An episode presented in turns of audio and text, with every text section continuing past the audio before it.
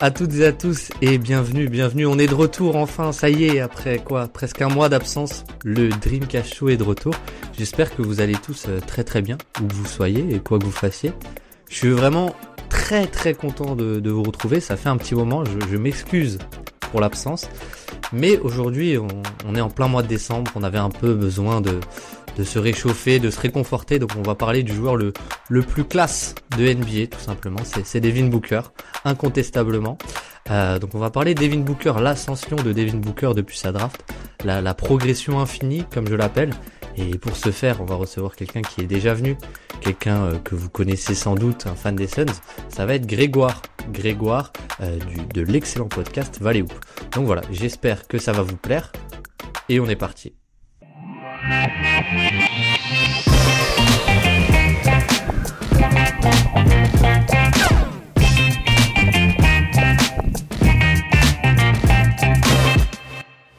donc pour ce cet épisode sur Devin Booker, on reçoit Grégoire. Grégoire, bienvenue, merci d'avoir accepté l'invitation et comment ça va? Ben écoute, ça va très bien. J'accepte cette invitation avec grand grand plaisir. Euh, d'abord parce que c'est Penny Bergkamp alias Baptiste qui présente cette émission et ensuite parce qu'on va parler de Devin Booker et, par, Devin Booker des Phoenix Suns. Donc moi je suis toujours partant dans ces moments-là. Mais écoute, ça, ça, ça fait plaisir. Alors ça fait plaisir. Deuxième apparition.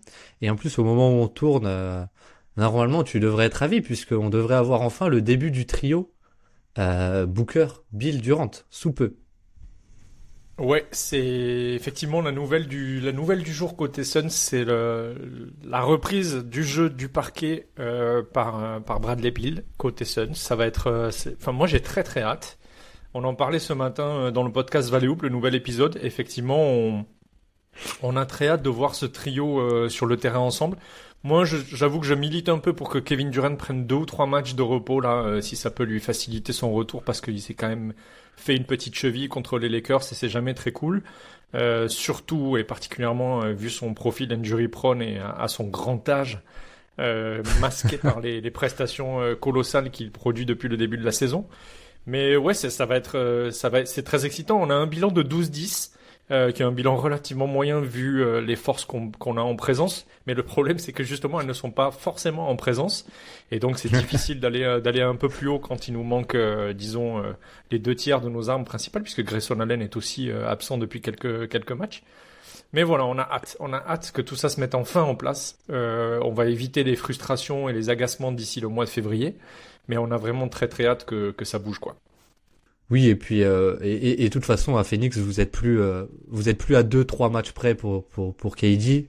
Donc euh, donc euh, autant qu'il prenne son temps et, que vous ayez enfin une, une streak de de plus d'un ou deux matchs avec avec, le trio au complet. Mais t'en parlais un peu, on peut on peut commencer par là. Mais le podcast Valley Hoop que tu que tu co-animes euh, il y a des nouveaux épisodes un peu qui sont sortis récemment euh, sur euh, sur qui qui s'appelle Mémoire de cactus. Donc si tu veux en parler un peu un peu rapidement, c'est ton moment. Ouais, ouais c'est une série qu'on a lancée avec Hicham et, Rodolphe. Alors pour l'instant, j'ai signé les premiers épisodes. Euh, on a abordé le Greatest Game of All Time, euh, qui est donc la finale dans les années 70 sous l'égide de Dick Van Arsdale, Paul Westphal, etc., etc. de cette génération-là qui se heurte à des Celtics euh, d'un vieillissant John Havlicek, mais toujours aussi clutch, de Jojo White, etc., etc. Et puis euh, donc on a cette première finale historique NBA euh, pour les Phoenix Suns. Il y en aura une autre en 2021. Euh, ça c'était pour le premier épisode. Deuxième épisode c'était c'est Devin Booker, je crois, si je me si je me souviens bien. Et, et je pense que ça fera écho à ce qu'on va aborder aujourd'hui, en tout cas en partie. Donc, euh, voilà, ça s'appelle Mémoire de Cactus, deux épisodes qui sont disponibles. On va peut-être en sortir un au mois de décembre ou début janvier. Et l'objectif, c'est effectivement de revenir sur ces euh, moments historiques euh, qui ont fait la mémoire des Suns, qui font l'histoire des Suns. puisque effectivement, on n'a pas de bague, mais on a quand même un passé, disons, à la fois tumultueux, glorieux, agité euh, avec mm. des grandes périodes de creux, mais aussi des, des, grandes envolées, etc. Donc il y a vraiment plein de choses à raconter dans l'histoire de cette franchise, et c'est tout le propos de ce podcast. Et ben voilà, vous pouvez aller retrouver ça pour euh, pour un peu, euh, pour l'instant que deux épisodes, mais bien plus arrive pour pour l'histoire des Suns parce que oui, les Suns ont une histoire. ils sont déjà allés en finale de conférence, par exemple, pas comme les Hornets. Voilà, on peut commencer, je pense, là-dessus. et, euh, et donc on va parler de Devin Booker, on va parler de Devin Booker. Et euh, et, et ce que j'aimerais vraiment reprendre tout le process. J'aimerais pas que parler de sa saison, on en parlera évidemment de son début de saison qui est assez plus qu'impressionnant pour pour euh, pour rester pour rester calme on va dire. Mais mais je voulais vraiment reprendre tout le process parce que on en parlait un peu en off. Mais Devin Booker c'est vraiment quelqu'un qui a connu une courbe de progression euh, rare. Il n'y a pas grand monde qui connaît une telle courbe de progression. Et, euh, donc c'est très intéressant de retracer un peu ce process. Et donc Devin Booker, euh, drafté en 2015 avec euh, euh, par les Phoenix Suns à seulement 18 ans. C'est ce que c'est ce que j'ai noté, c'est que c'était quand même le plus jeune joueur de sa QV à l'époque et c'est donc le le plus jeune joueur de NBA au moment où il arrive en NBA. Euh, et, et, quelque chose que j'ai noté, je suis allé regarder du coup un peu euh, euh, les, les, scouting reports, donc 13e choix de draft, je l'ai pas dit, de Kentucky. Et dans le scouting report, ce qui est noté, c'est que c'est quand même un joueur qui est qui est un shooter. C'est ça qui est désigné en premier, c'est que c'est un joueur avec un très haut point of release, of release, donc un, un, il lâche le ballon très haut, ça c'est déjà noté, c'est assez intéressant. Et c'est quelqu'un qui est décrit vraiment comme un scoreur euh, shooter presque exclusif et qui arrive comme tel à Phoenix. Je ne sais pas si toi tu as un peu euh, des souvenirs de quand Booker il arrive, mais on n'en attend pas mondes et merveilles en tout cas euh, à ce, à ce moment-là. Moi, les souvenirs que j'ai de cette époque-là sont traumatisés parce que, si tu veux, moi, c'est en fait le truc, c'est que moi, je suis rentré dans, le, dans les Suns. je me suis fait piquer par les Phoenix Suns sous l'ère Steve Nash, Amariste de Meyer, etc. Euh, comme je le rappelle. Ça arrive à des gens bien. Ouais, exactement.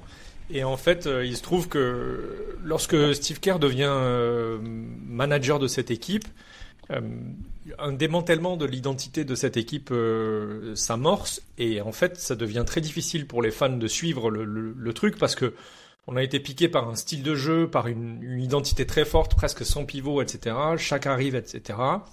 Puis ensuite, tout est démantelé. Steve Kerr finit le boulot, Steve Nash quitte les Suns et, fonce aux Lakers pour la fin de sa carrière. Et puis euh, Stoudemire est à New York, euh, Sean Marion est au Mavericks, et il va absolument rien se passer aux Suns, mis à part une campagne euh, presque, comment dire, aussi imprévue que que que, que je saurais même pas comment l'exprimer. Mais cette campagne sous le sous la houlette de Goran Dragic euh, où ça, ça part en playoff, etc. C'était presque imprévu et imperceptible, quoi.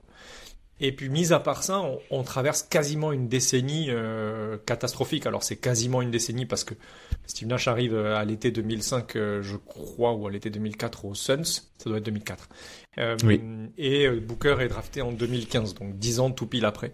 Évidemment, c'est pas une décennie, mais c'est en tout cas de très longues années, au moins six ou sept, où c'est vraiment usant d'être un supporter des, des Suns euh, et ça a tiré sur le moral de beaucoup de gens. Devin Booker est drafté et en fait il est drafté d'abord, il est drafté en 13, ensuite il est drafté très jeune et en fait on se dit pas ouais trop bien, on a enfin notre franchise player. Ça c'est clair et net. Qu'au moment où il arrive dans l'équipe, on se dit pas du tout euh, tiens ça va être la folie, euh, on va enfin avoir ce franchise player qui va nous mener très haut etc., etc. Comme peuvent se dire aujourd'hui, tu vois, des euh, du Orlando Magic avec euh, Banquero, euh, j'en sais rien, tu vois, des, des Pélicans avec Zion à l'époque de sa draft. Quand il arrive tout de suite. Quand il arrive, tout de suite, les gens se disent, ok, le franchise player, ça va être lui, quand bien même ce soit un rookie. Même Scoot, tu vois, t'en parler aujourd'hui sur Twitter, mais même Scoot Anderson, là, du côté de Portland, on commence à voir enfin que, en fait, le franchise player, ça va être lui. La Melo Ball aux Hornets, tu vois, il y a plein d'exemples. Kate Cunningham, Anthony Kate Edwards, Cunningham, ouais, Pistons, ouais. tu vois, des, joueurs qui arrivent et dès la première ou la deuxième année, tu sais que ça va être euh, euh, les, les franchise players. Il y a un switch qui est en train de se, de se, de se pratiquer du côté des Rockets, qui est d'ailleurs vachement intéressant, euh, ouais. où Alperen Sengun prend, le, prend de plus en plus de place euh, et pourrait prétendre au statut de franchise player euh, avec un bouleversement de scénario. Mais nous, à l'époque, quand Devin Booker arrive en 13e position en, en, en direct de Kentucky, clairement, on n'est pas à s'imaginer, waouh, ça va être le franchise player, ça va être la folie, tu vois. On est loin, loin, loin, loin de s'imaginer ça, quoi. C'est clair. Et ce, qui est intéressant aussi. Moi perso, je oui, je, pas du je pense. Euh, voilà, euh, comme tu l'as dit, il arrive en 13. Là, tous les joueurs que tu as cités, c'est des joueurs draftés très haut, quasiment euh, dans le top 3 à chaque fois, et, donc qui ont forcément une pression et des attentes bien plus importantes qu'un 13e choix de draft de Kentucky. Mais malgré tout, il arrive dans une équipe, il est drafté en 13e parce que les Suns ont le 13e choix. Et l'équipe, elle a fait 39-43 l'année passée, en, 2000, euh, en 2014. Et donc, il y a quelques attentes euh, collectives quand même pendant la saison rookie de Booker, même pas forcément de lui individuellement. Et au final, c'est un peu tout l'inverse qui va se passer, c'est-à-dire que ça va être 23 victoires au total, Jeff Hornacek va se faire virer, et Devin Booker va passer titulaire sur la fin de sa saison rookie. Et donc, il y a un vrai switch sur, en fait, très vite, Devin Booker, qui n'était pas forcément attendu là, euh, va être va avoir un rôle bien plus important que ce qu'on aurait pu attendre de lui, on aurait pu attendre un long process, et même pas forcément un joueur, euh, un, un, franchise player en 13e position, euh, c'est assez rare les joueurs de ce calibre. Mais bon, c'est vrai que Kentucky maintenant, avec le recul, ils, ils ont quand même sorti euh, une sacrée, une sacrée liste de, de, de guards sous-évalués au leur draft. Hein. Il y a euh, du Tyrese Maxey, il y a du Emmanuel Quickly, il y a du Devin Booker. Kentucky, la liste est vraiment longue des prospects qui sortent de Kentucky et qui ont été sous-évalués au moment de la draft. Mais donc voilà, euh, l'année rookie, elle est intéressante. Euh, toi, tu m'as dit en off que tu que tu en avais malgré tout un bon souvenir de cette année euh, un peu euh, morose parmi une parmi tant d'autres des années moroses de la décennie 2010 des Suns. Euh, comment comment tu l'as vécu cet avènement un peu de Devin Booker? J'en garde un bon souvenir, mais j'en ai un bon souvenir aujourd'hui euh, parce que Devin Booker est devenu ce qu'il est euh, et que euh, disons que l'avenir et l'horizon des Phoenix Suns aujourd'hui est radieux grâce à lui notamment et particulièrement grâce à lui en tout cas. Mais euh, back in the days, j'avais clairement pas des, je m'imaginais pas être en train de créer des bons souvenirs, tu vois. ouais. Mais mais disons que parce que tu vois par exemple sur cette année rookie, il y a tout un passage si je me souviens bien de décembre à mars, je crois, de, de début décembre ou de mi-décembre jusqu'à quasiment fin mars où on gagne que trois matchs. Tu vois, c'est quand même, c'est quand même long. mais dis-toi que les Pistons n'ont pas encore gagné trois matchs cette saison. Hein. Oui, non, c'est vrai. D'accord, mais tu vois, c'est quand même beaucoup, c'est quand même très long. Euh, et bon, moi j'en garde des bons souvenirs entre guillemets parce que D'abord, j'adore Tyson Chandler et à l'époque, c'est euh, un peu le, vieux briscard de cette équipe qui est là pour former les jeunes, etc., etc. D'ailleurs, je conseille à tout le monde ce que je te disais en off, c'est qu'il y a, y a une série sur YouTube qui est disponible euh, où on voit le rapport du rookie Devin Booker avec Tyson Chandler. C'est vraiment un documentaire qui est centré sur eux deux en différents épisodes et qui est hyper intéressant euh, à voir. Euh, d'abord parce que Tyson Chandler a toujours été un cadre euh, dans un effectif euh, et dans un vestiaire et qu'il a toujours été hyper investi dans la formation des plus jeunes et dans la, la, la, le, le, le, passage de son témoin et la, formation des, des, des, suivants. Et ensuite parce qu'on voit déjà ce que moi j'appelle le skill numéro un de Devin Booker, qui est l'apprentissage. le côté buvard, éponge, on le voit euh, être euh, taiseux, on le voit écouter, on le voit essayer d'apprendre euh, chaque millimètre du jeu. Mm. Ce qui fera, ce qui fera qu'en fait, ce, petit gars drafté un peu sur un scouting unilatéral ou, presque monochrome va devenir le joueur avec la variance qu'on lui connaît aujourd'hui, etc. Mais à l'époque de la première année, la première saison, on est loin de s'imaginer ça. J'en ai des souvenirs aujourd'hui parce que je le mets en perspective de ce qu'on vit aujourd'hui. Mais sinon, non, clairement, à l'époque, je me dis pas que je suis en train de faire des bons souvenirs. clairement. non, mais oui, c'est vrai, mais euh, on, y reviendra après. Mais il y a quand même des choses qu'on retrouve chez Devin Booker assez rapidement, même dans son, dans son, dans son scouting report. Mais ce qui est, ce qui est intéressant, c'est ce que tu as dit, c'est que sur son année rookie, sur ses premières années, sur son scouting report, on retrouve quasiment uniquement le côté scoreur. C'est, il y a écrit, voilà, il a, un, a un très bon euh, footwork, il peut déjà attaquer les close-out, il est déjà à l'aise avec la ligne à trois points, euh, parce que c'est pas la même qu'en NCA, euh, il, il, peut jouer du pick and roll, etc., etc. Mais c'est vraiment que sur le côté scoreur. Et, et, et, mais malgré tout, Devin Booker, il va, il va, il va, il va, il va s'imposer très rapidement comme un scoreur avec un bagage assez impressionnant qui progresse de match en match. Mais comment dire, les résultats collectifs ne vont pas suivre, pour être honnête, pour être euh, poli, on va dire. Euh, du coup, je vais vous dire un peu les bilans des Suns sur les premières années de Devin Booker. Donc les bilans collectifs. Donc 2015-2016, il est rookie. Euh, 23 victoires pour 59 défaites, changement de coach, etc., etc. 2016-2017, 24 victoires pour 58 défaites. Donc euh, bon, c'est pas ce qu'on peut appeler vraiment une progression. L'année 2017-2018, 21 victoires, donc on régresse encore. 2018-2019, Igor Kokoskov, eh ben on fait 19 victoires pour 63 défaites. Donc là, on touche vraiment le fond. Et donc on, y arrivera plus tard. Mais 2019-2020, c'est euh, vraiment la première saison euh, et un vrai step-up collectif, même individuel, etc. Mais euh, mais voilà, Devin Booker évolue dans un contexte très très compliqué collectivement. les choix de draft s'enchaînent et sont catastrophiques. On lui ramène vraiment pas de pas de pas de comment dire de de, ben, de coéquipier au niveau tout simplement. Euh, je sais pas si tu veux que je fasse la liste un peu des, des joueurs que vous avez draftés après Devin Booker ou si ça va te faire trop mal, mais on n'est pas sur du, du très haut niveau euh, de, de choix de draft. Euh, non, tu peux, y aller, hein, tu peux y aller. Hein. Bah, on pourrait citer, euh, il y a Tyler Ulyss en 2016, il y a Dragon Bender surtout en 2016, euh, il y a Josh Jackson, quatrième choix de draft en 2017, qui lui avait beaucoup d'espoir, j'en souviens. Euh, après, il y a Zier Smith qui est tradé euh, contre contre Michael Bridges en 2018, donc 2018 finalement bon choix de draft. Il y a aussi DeAndre Ayton. 2019, le choix de draft des Suns, c'est Jared Culver qui est finalement échangé contre Cam Johnson.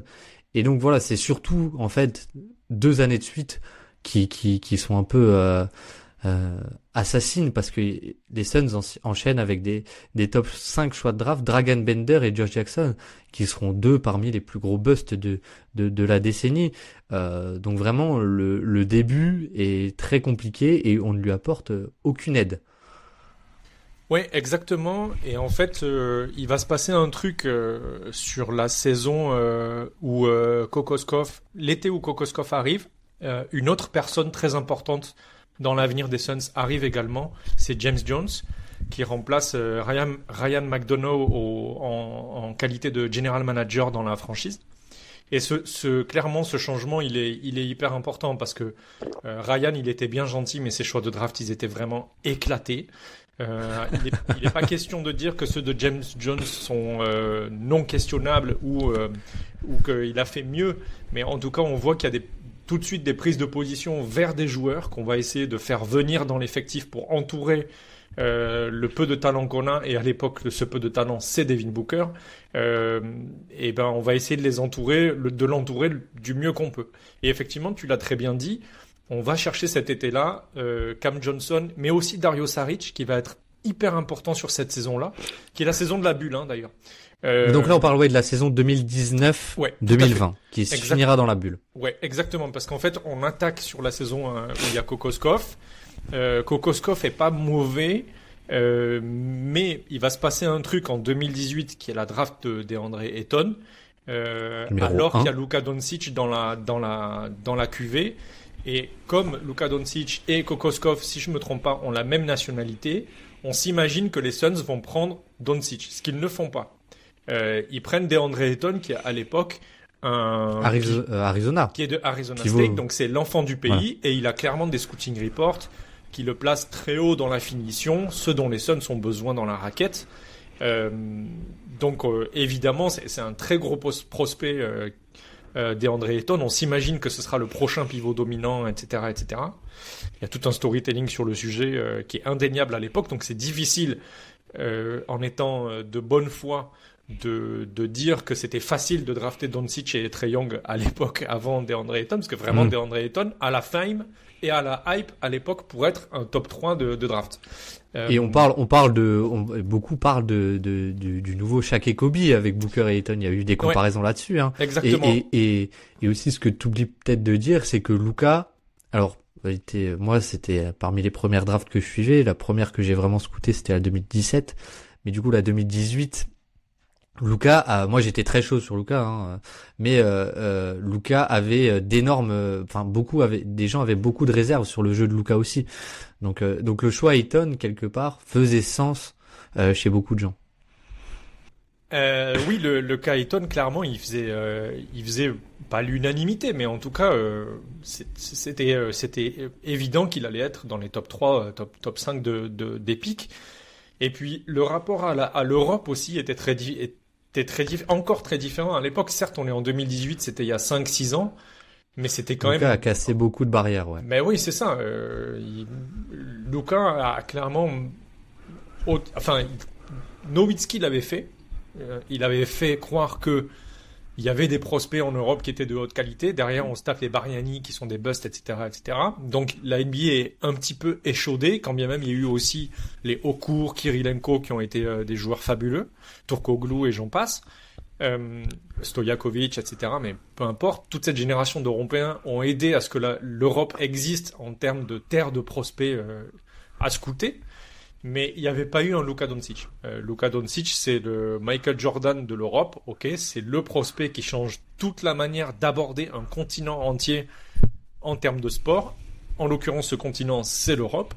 Et, euh, voilà, parce que, enfin, c'est c'est game changer, mais on le sait aujourd'hui. On le sait aujourd'hui parce qu'il a été drafté par les Hawks et qu'il fait son début de carrière Tony Truant euh, en solo du côté des Mavs mais on le savait pas outre mesure. En tout cas, les Américains ne le savaient pas outre mesure. Nous, les Européens, comme on a peut-être plus le réflexe de regarder et l'Euroleague et les championnats, euh, les différents championnats FIBA, peut-être qu'on a un œil qui est plus aiguisé que les scouts américains de l'époque.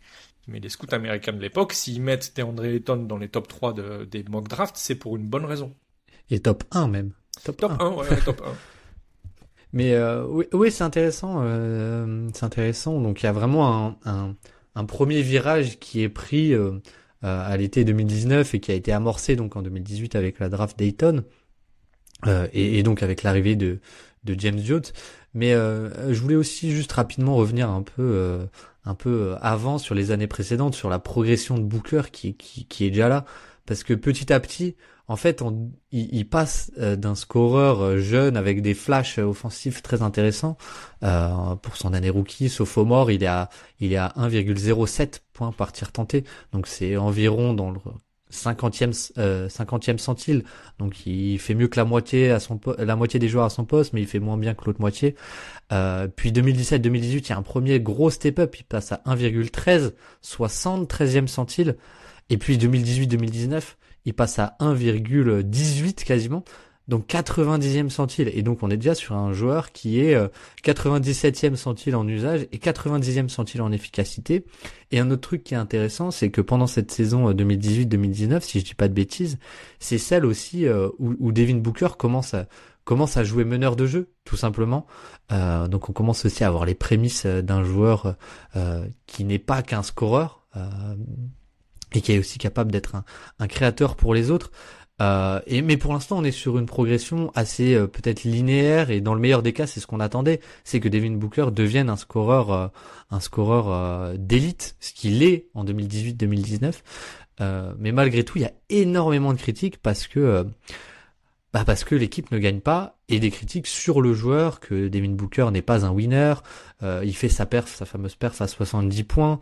Euh, dans une défaite à Boston. Et je voulais savoir, toi, euh, vraiment le côté fan, comment tu vis les toutes les critiques qu'il y a sur Devin Booker, le soliste euh, qui n'est pas qui emmène pas les autres avec lui, qui met 60 qui célèbre 70 points dans une défaite, etc. Comment comment on le vit, sachant que ça, ça porte tout un débat.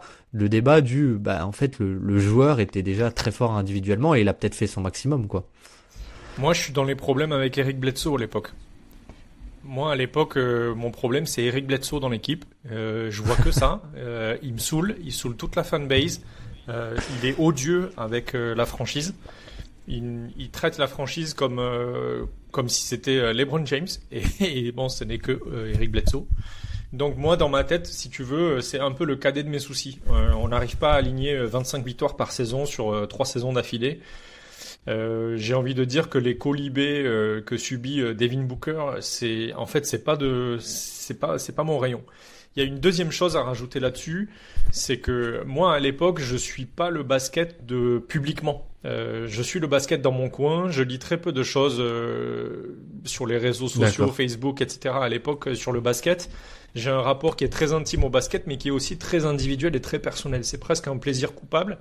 Euh, tu vois, par exemple, je fais de la photo à côté, mais euh, je, je, je, fais de la photo quasiment tous les jours, mais je, je tu vois, c'est un truc que je fais seul. Je, je prends pas des potes avec moi pour faire de la photo. Et le basket, j'avais un peu ce même rapport avec euh, avec lui à l'époque. Et du coup, je, je vis pas les choses très mal moi parce que je suis dans mon coin et je regarde Eric Bledsoe nous cracher dessus et Devin Booker euh, faire des flashs flamboyants.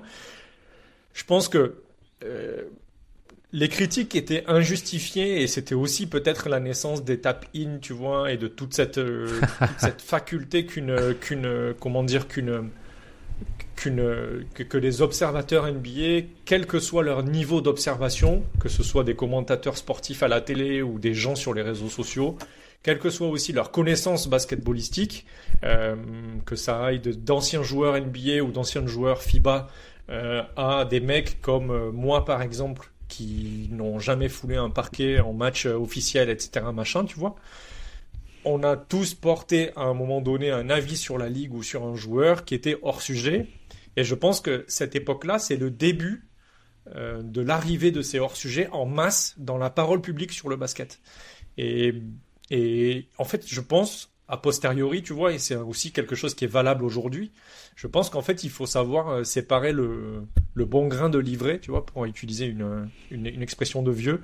Il faut savoir enlever la parole parasite de la réalité analytique, euh, sans vouloir faire de snobisme sur, euh, sur, le, sur le fait de chambrer un joueur parce qu'il est soliste dans une équipe, etc. Mais pour moi, c'est un peu comme si on disait que, euh, tu vois, sur la saison dernière où les Mavericks ne vont pas en playoff, on disait, ok, ben, Lucas c'est super cool et tout, il fait une saison de MVP, mais il est même, même pas capable d'amener sa team en playoff, tu vois. Enfin, c'est, ce serait ridicule. tu vois ce que je veux dire, c'est, en fait, c'est, c'est tellement ridicule que ça en devient forcément et obligatoirement de l'humour, et du coup, on, on, dépasse le registre basketballistique et on, on passe du côté de l'humour ou alors du côté de la bêtise. Mais ça, je refuse de le croire foncièrement. Donc, euh, je sais pas. Moi, à l'époque, je n'avais pas les oreilles ouvertes à ce genre de commentaires. Et, quand je les réécoute aujourd'hui, ou quand on me les rappelle aujourd'hui, ça me fait plus rigoler qu'autre chose parce que je trouve que c'est tellement caricatural et exagéré que ça ne peut être pris que par le, le, prisme de l'humour, quoi. Ouais, ok. C'est intéressant, mais je, je, suis tellement content que tu aies dit cet exemple de Luca. Euh, moi, c'est quelque chose que j'essaie un peu en un, combat, si tu veux, que j'essaye de mener, c'est de dissocier euh, le, joueur euh, de, du, collectif. Enfin, je veux dire, on, y reviendra plus tard parce que Booker a peut-être eu euh, l'effet inverse. il y a pas si longtemps d'avoir en fait d'être le même joueur mais de passer de je sais pas même pas au NBA à candidat MVP alors que c'est quasiment le même joueur on, on y reviendra peut-être après mais à ce moment-là voilà c'est c'est assez ça c'était assez pénible et c'est toujours des critiques qui sont un peu pénibles je trouve euh, par exemple mais ce qui est cool aussi c'est que les mentalités changent c'est que l'année dernière chez Gilgus Alexander euh, même si le Thunder est neuvième je crois chez Gilgus Alexander est au NBA First Team parce que Shea Gilgus Alexander avait déjà ce niveau-là. Et, et, et, avec Devin Booker, c'était un peu pareil. Je veux dire, euh, voilà, si en 2018, 2019, euh, euh, Trevor Ariza mettait aucun shoot ou euh, je sais pas moi il y avait Josh Jackson était là mettait aucun shoot. Et, et, et bah, c'est pas de sa faute. S'il y a pas de système défensif c'est pas forcément de sa faute. Devin Booker faisait déjà son maximum et était le même joueur euh, peut-être pas le même joueur. Il y a eu des progressions avec Monty Williams. Mais était un joueur relativement semblable en termes de production à ce qu'il a fait plus tard.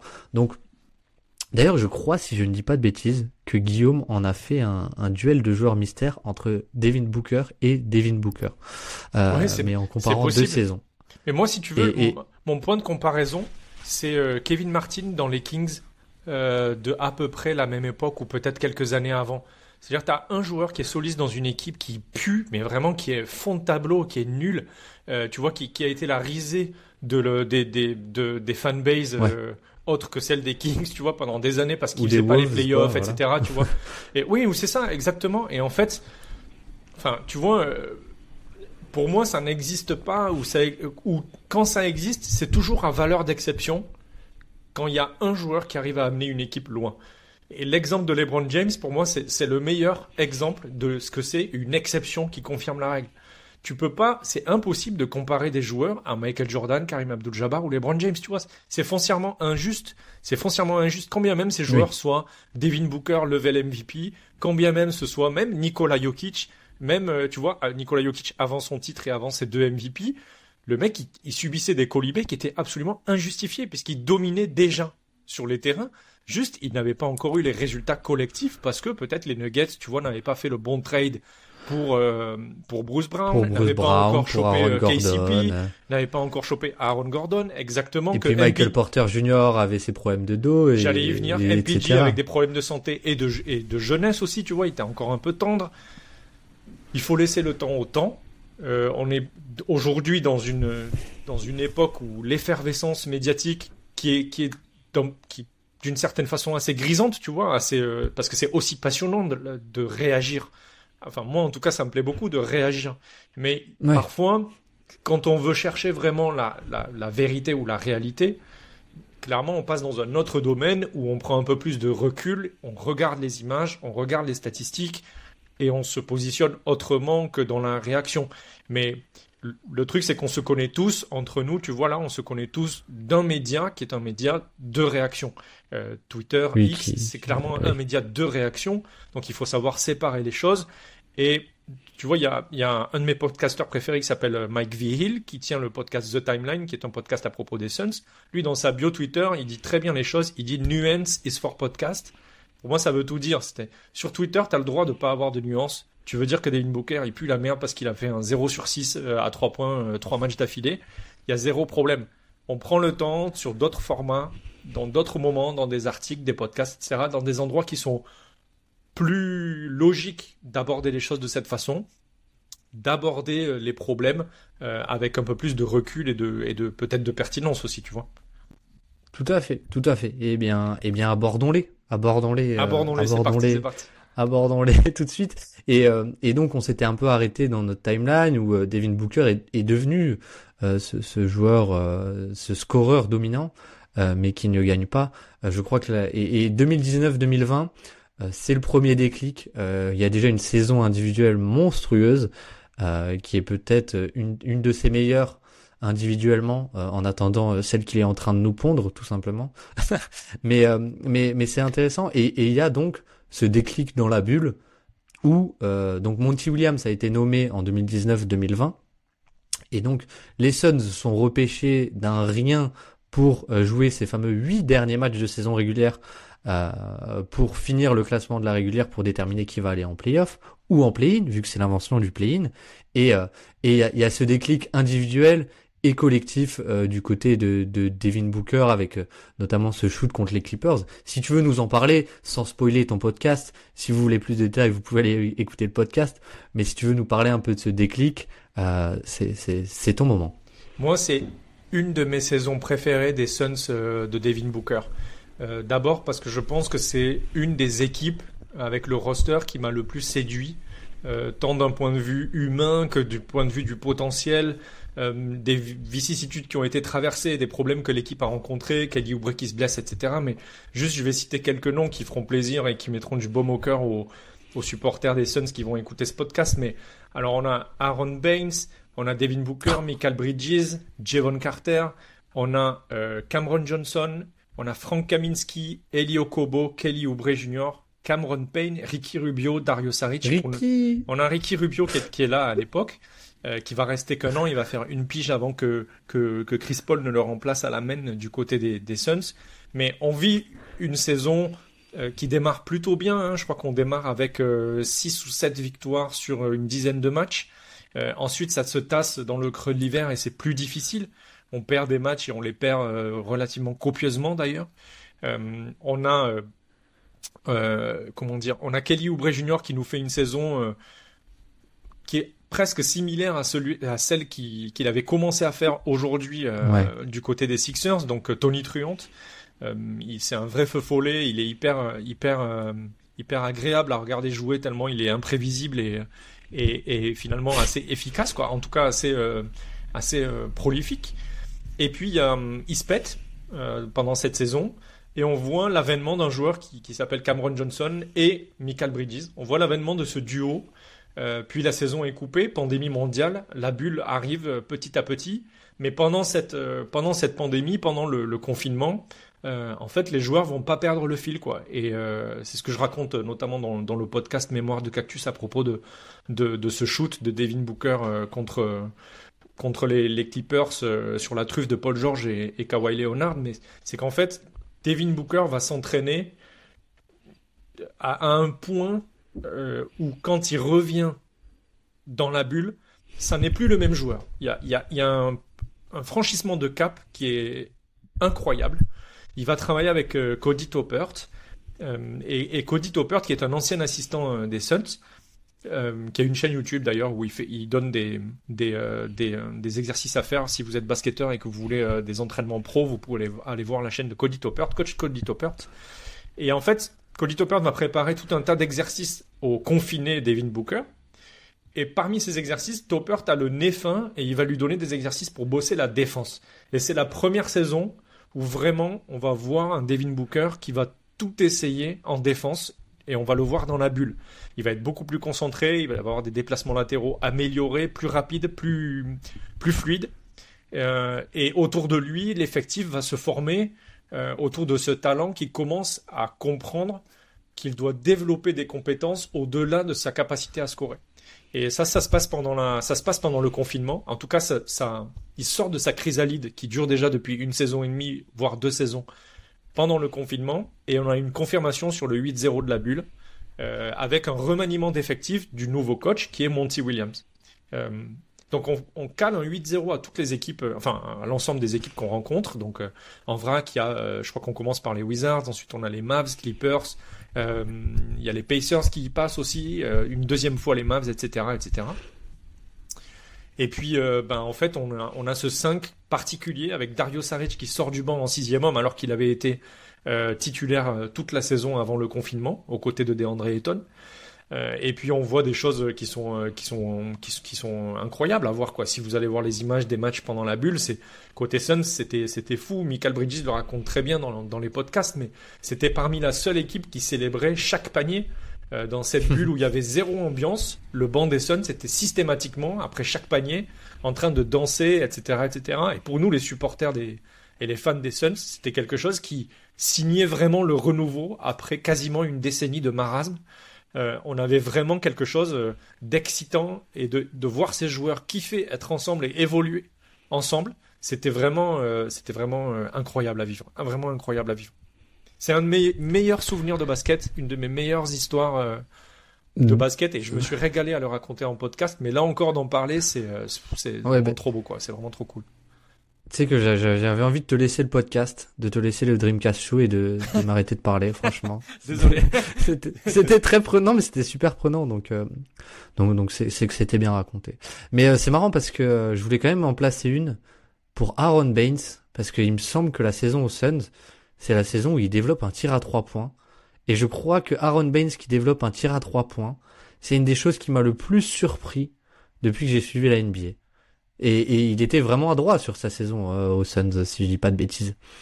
Ouais, il, me, il me euh, semble bien aussi qu'il est, qu'il est, qu'il est super à droit, mais en fait, c'est rigolo parce que Aaron Baines, on a vraiment cette image d'Australien un peu rugueux, euh, qui va au bûcheron. contact, bûcheron. Tout le monde l'appelait le bûcheron. Ouais, c'est ça, qui a, qui a, un peu, euh, un peu ce truc de Steven Adams, tu vois, le mec qui est, qui est indéboulonnable dans la raquette, un énorme physique qui pose des écrans de mammouth et tout. Mais en vrai, Aaron Baines, c'était la vraie bonne idée à, autour de DeAndre Ayton et de Dario Saric dans cette raquette, parce que c'était aussi un mec qui était capable de d'apporter euh, de la passe et de la propreté dans les transmissions de balles. Alors pas de la passe décisive comme euh, Nikola Jokic, évidemment, on n'est pas du tout sur cette mhm. dimension de joueur, même pas comme Dario Saric d'ailleurs, mais une propreté sur les dribble and off, notamment sur cette capacité donc à attendre que l'attaquant vienne vers soi, soit en pistole, soit directement en pick and roll, etc. Prendre la balle et la relâcher tout de suite euh, pendant l'écran ou autour de l'écran autour de l'écran, ce que faisait très bien Dario Saric, mais un petit peu moins bien DeAndre Ayton, et Aaron Baines le faisait super bien. Et c'est à cette époque-là que euh, tu l'as dit très bien d'ailleurs, euh, Devin Booker va comprendre que il peut être un playmaker et jouer à côté d'un meneur qui lui aussi est un playmaker élite hein, d'ailleurs. Ricky Rubio, moi j'ai toujours considéré que c'était un super playmaker, euh, clairement. Et du coup, c'était hyper agréable de voir Aaron Baines développer des skills ou en tout cas révéler des skills qui correspondaient pas du tout à l'image qu'on se fait de lui et à la caricature qu'on avait de lui. Et en plus, tu l'as très bien dit, du tir à trois points. Ouais, ouais, et il fait vraiment une saison, euh, une saison ultra valuable quoi. Aaron Bain, c'était, c'était assez génial. Euh, ça m'avait marqué. C'était vraiment une saison, euh, une saison, une saison chouette pour lui. Et, et, et, et, et, du coup, tu disais qu'il y a vraiment le renouveau des Suns qui s'instaure dans la bulle et qui va se confirmer à l'été, puisque les Suns vont ramener Chris Paul et aussi Jay Crowder via euh, la free agency et je sais pas si tu te souviens mais il y a euh, Jay Crowder qui dit euh, quand Devin Booker vous appelle en gros vous, foncez quoi. J'ai plus la déclaration exacte en tête mais Jay Crowder commence à, à, vraiment dire voilà quand Devin en gros tout le monde veut bosser avec Devin Booker. Et tu sens qu'il commence à y avoir aussi ce phénomène un peu plus de de respect, respectabilité pardon de Devin Booker. Et, et, et, ça va mener à une saison 2020-21 assez sensationnel, mais juste rapidement, assez rapidement, euh, quand Chris Paul, Jay Crowder arrivent, bon, les Suns quand même n'ont pas fait les playoffs l'année dernière malgré leur 8-0, mais on s'attend à quoi dans la fanbase à ce moment-là?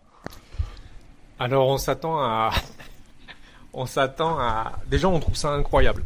Euh, on trouve ça incroyable d'avoir fait 8-0 dans la bulle.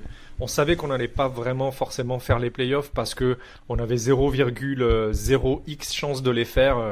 Euh, euh, Michael Bridges raconte cette anecdote chez, euh, dans le podcast de Paul George où il est invité.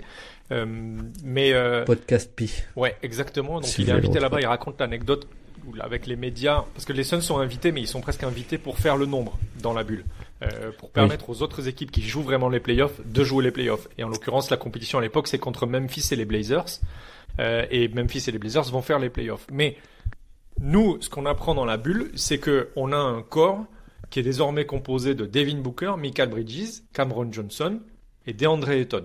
Et ensuite, on a des role players, à commencer par Cameron Payne et Dario Saric, qui peuvent apporter. Donc on a 5-6 joueurs sur lesquels on sait qu'on va pouvoir construire sur les 5-6 prochaines années.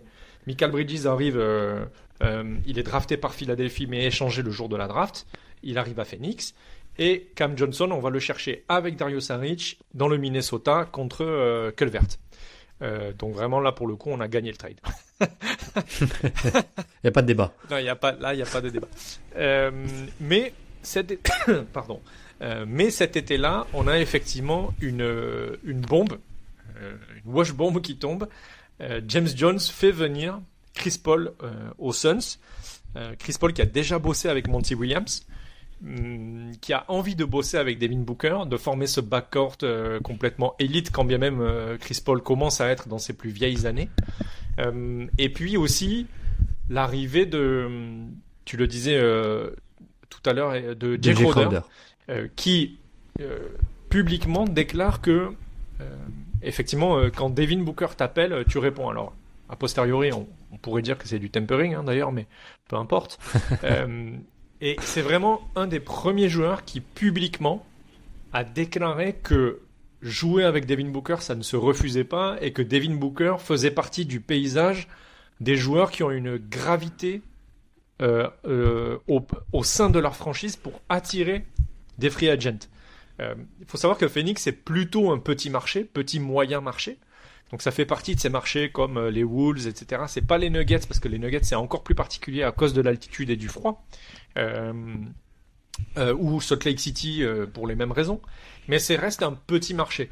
vous avez, il fait très chaud l'hiver, il fait plutôt froid, il fait très chaud l'été et même extrêmement chaud l'été, et il fait plutôt froid l'hiver. Mais vous n'êtes pas dans la, dans Phoenix, c'est pas Los Angeles, c'est pas Miami, c'est pas Orlando, c'est encore moins Boston, New York, etc., etc. C'est pas une ville qui est très attirante en termes de basket euh, quand on est un free agent et il y a peu de free agents historiques qui ont signé à Phoenix juste pour euh, prendre la franchise sur leur dos. Ça n'est quasi jamais arrivé en vrai. Euh, donc Jake Roder est un de ces premiers free agents qui va dire moi je viens parce qu'il y a Devin Booker. Il y en aura d'autres ensuite, notamment Kevin Durant sans qu'il soit free agent va le faire. On peut penser que dans la tête de Chris Paul, c'est parce qu'il y a Monty Williams et Devin Booker qu'il vient euh, poser ses bagages euh, au pays des cactus. Et puis il y en aura ensuite d'autres. Bradley Bill, on, peut imaginer qu'il a accepté de, de dire, de mettre sa avait trade, clause, de côté à Washington, exactement parce qu'il y avait et Devin Booker et Kevin Durant par ricochet. Donc effectivement, c'est le premier à signifier ça. Et nous, ça nous donne confiance parce qu'on se dit, ok, ce mec a peut-être les épaules. Si des joueurs NBA le disent, c'est peut-être vrai.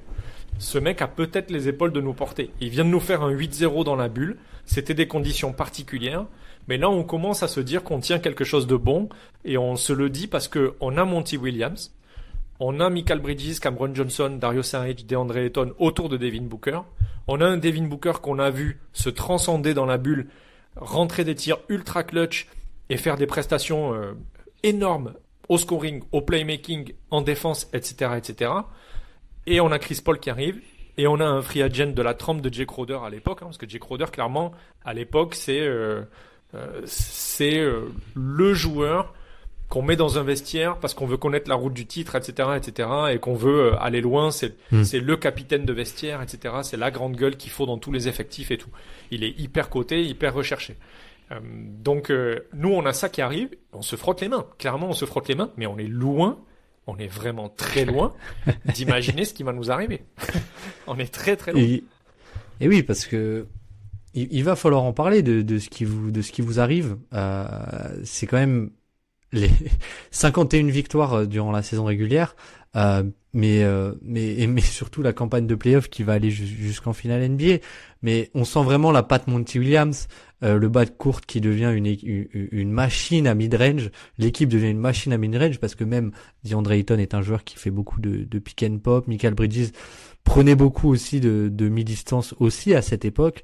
Et donc en fait, c'est une équipe assez tournée sur le mid-range, mais qui en fait est ultra complète. C'est-à-dire que tu as du shot making, il y a euh, beaucoup, euh, t'as as ce manipulateur de défense qui est Chris Paul. Chris Paul fait des saisons euh, euh, de playmaking hallucinantes. Défensivement, tu trouves aussi une alchimie, une alchimie assez dingue, et donc tu, tu deviens une équipe sérieuse à l'Ouest au moment de commencer les playoffs.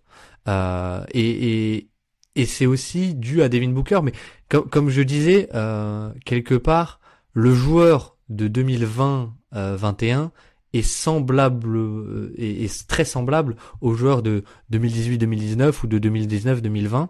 Et, et, pourtant, ça va, on, par le biais du, du, des résultats collectifs, ça va commencer à le mettre dans des discussions de MVP peut-être, peut-être sans trop de raison, tant le playmaking était assumé par Chris Paul, mais bon, ça c'est encore toute une autre discussion, mais en tout cas, c'est une vraie machine collective qui est en train de se mettre en place à Phoenix avec une grosse deuxième partie de saison, et, et, et je sais pas si tu te souviens, mais à ce moment-là, les champions en titre, c'est les Lakers, et les, les Suns tombent sur les Lakers pendant euh, euh, sur le premier tour puisque les Lakers sortent du play-in avec euh, LeBron qui avait mal, avait un problème à l'œil et qui a visé qui voyait trois paniers qui a visé celui du milieu nanani nanana contre les Warriors.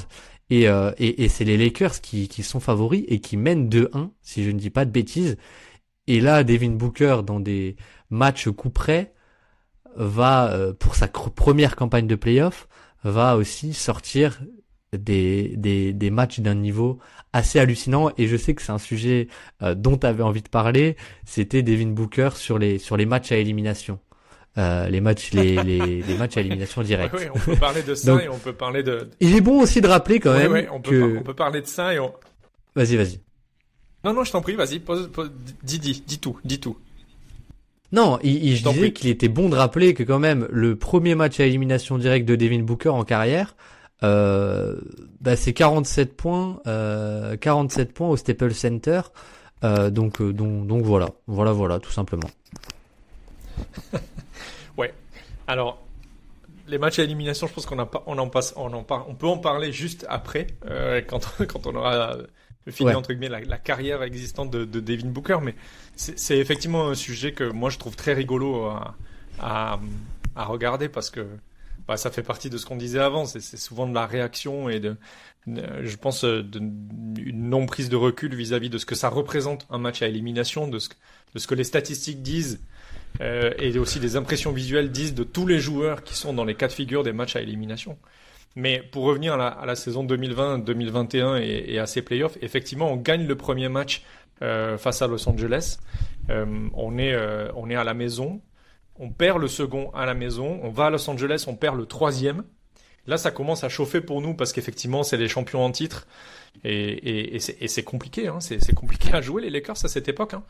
Euh, c'est aussi euh, pour nous, euh, comment dire, c'est l'antagoniste historique, hein, les Lakers. C'est évidemment l'équipe avec les Spurs qui nous a le plus fait souffrir dans notre histoire depuis la création de la franchise dans les, dans les années 60, en playoff, en saison régulière, etc., dans les, dans les grandes échéances. Euh, que ce soit la génération Kobe, euh, Shaq ou, ou celle d'avant, et puis aussi euh, donc à côté des Spurs de Duncan, Parker, etc. Mais donc là, nous, on a envie. on se dit qu'on est peut-être encore un peu trop frais, que quand bien même on ait fait une bonne saison, que Devin Booker et Chris Paul sont, sont intenables, peut-être que c'est trop tôt pour espérer dépasser ce premier tour. Pourtant, on va gagner les trois matchs suivants. On va gagner ce premier match à l'extérieur, donc enfin le deuxième match à l'extérieur sur le parquet des Lakers. On regagne à la maison et on va gagner 113-100. Euh, pour finir la série euh, donc euh, au Staples Center. Ensuite les Nuggets. Donc là c'est 4-0. Euh, 4-0. Sans Jamal Murray. Sans Jamal Murray, effectivement. Les Nuggets, donc 4-0 sans Jamal Murray. C'est important de, de signaler sans, sans, Jamal Murray parce que Jamal Murray est colossal dans l'équipe des Nuggets. Il l'est aujourd'hui, il l'était déjà à l'époque. C'est quand même beaucoup de hmm. scoring et de playmaking. Donc effectivement, on gagne cette série 4-0 parce qu'il n'y a pas de Jamal Murray. Je ne sais pas si les Nuggets auraient gagné cette série avec Jamal Murray, mais clairement, ils auraient pris des matchs. Et le sweep, en fait, est peu, euh, comment dire, euh, révèle, est, peu révélateur de, de, de ce qu'aurait dû être la série et de, du niveau des Nuggets sur cette saison-là qui était déjà très fort. Derrière, on retrouve les Clippers euh, qu'on avait donc tapé pendant la Et juste contre les contre les Nuggets, la série de Chris Paul. Voilà, je voulais juste la placer, mais la série de Chris Paul est est à un niveau euh, astronomique. Astronomique, ouais. L'opposé de abyssal. J'en perds mes mots. Oui, j'allais dire abyssal, je sais pas pourquoi. Mais c'est l'inverse. C'est bien. C'est ouais, ouais, c'est astronomique, ouais. C'est astronomique. Puis on, on, score, on score fort. Hein. On met 122, 123, 116, 125. C'est c'est costaud. Derrière les Clippers en, en 7 matchs, euh, deux victoires pour démarrer à domicile. On perd à l'extérieur, on gagne à l'extérieur. On perd à domicile et on va gagner à l'extérieur à nouveau euh, à Los Angeles. Euh, et puis ensuite. Et c'est le game 1 ou 2 où il y a le, le, le, buzzer de DeAndre Ayton? Je sais plus. Je crois que c'est le 2. Je crois que c'est le 2. Oui, je viens de vérifier, c'est le 2. C'est le 2 avec ce buzzer beater, donc, bah, disons, iconique, qui nous aura fait croire que DeAndre Ayton est un.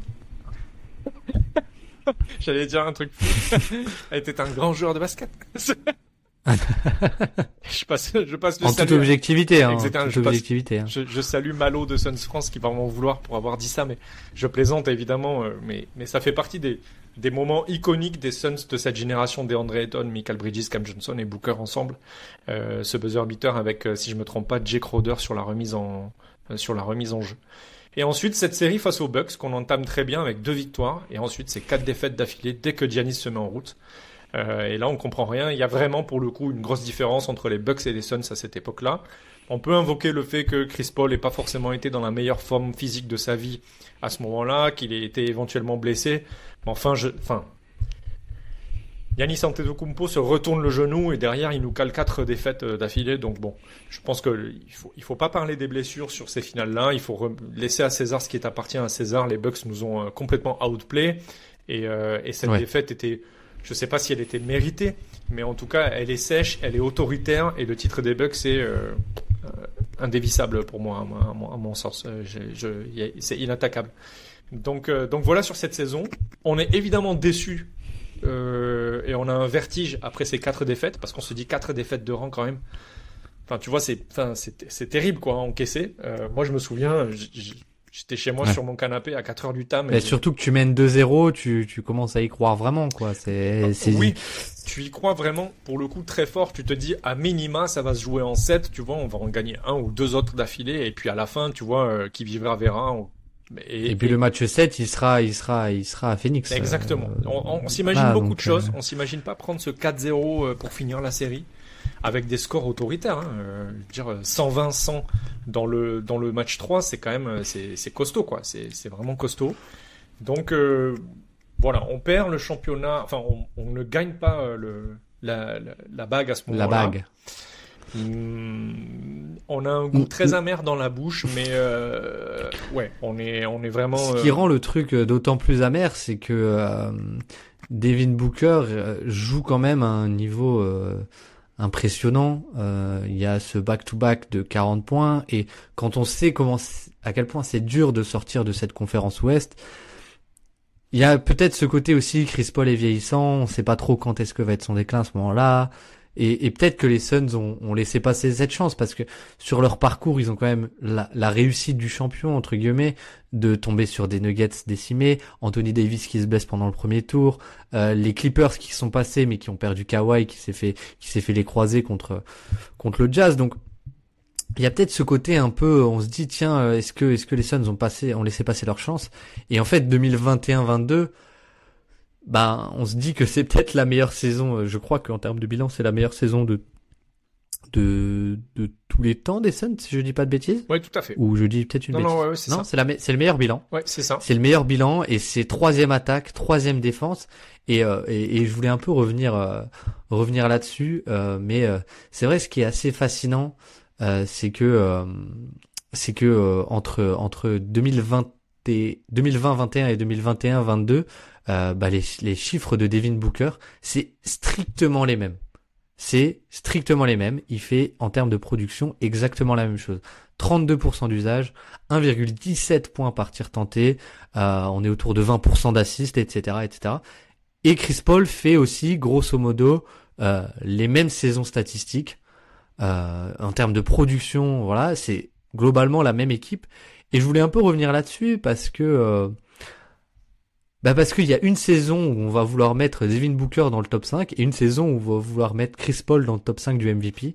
Et, euh, et je trouvais ça juste marrant a posteriori euh, quand on peut voir un peu les statistiques qu'en fait les deux ont, ont littéralement les, les mêmes stats sur les, sur les deux saisons et qu'on a voulu absolument mettre une individualité pour euh, pour euh, pour récompenser ce collectif alors que peut-être qu'un coach de l'année aurait suffi ou que finalement le meilleur résultat ça aurait été une bague et et, et, le vrai échec c'est peut-être pas 2021 mais on va y arriver c'est peut-être plutôt 2022 parce que les Suns donnent vraiment cette impression sur la régulière de euh, d'être la place forte de NBA.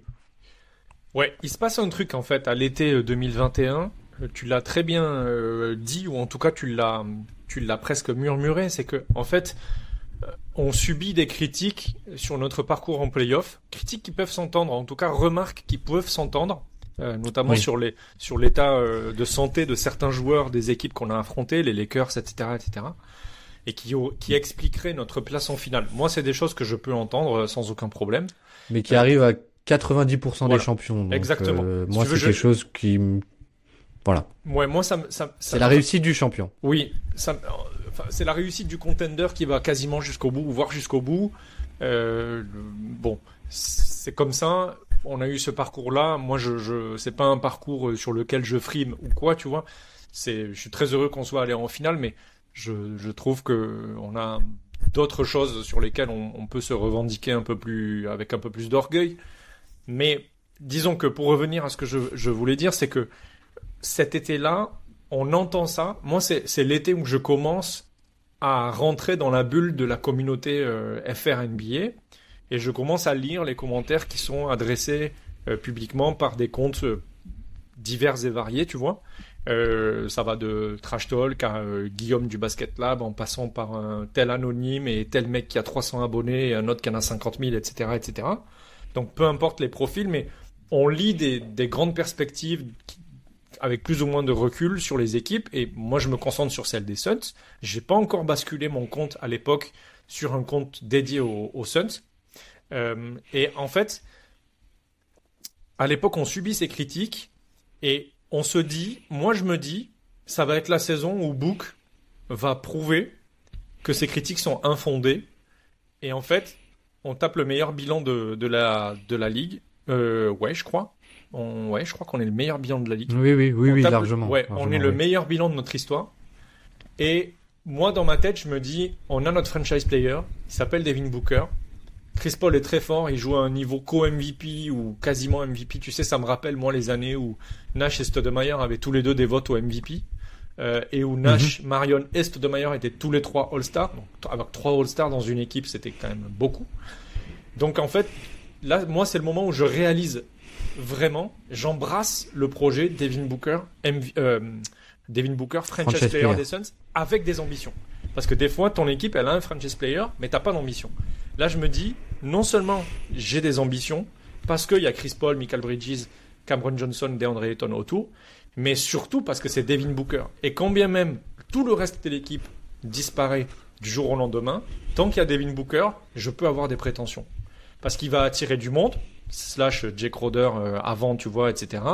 Parce que le coach comprend de mieux en mieux comment faire de son efficacité individuelle une efficacité collective, et donc comment jouer autour de son, de son efficacité individuelle et, la, faire rayonner sur tout le jeu, pour que mhm. tout le monde soit plus efficace et plus prolifique.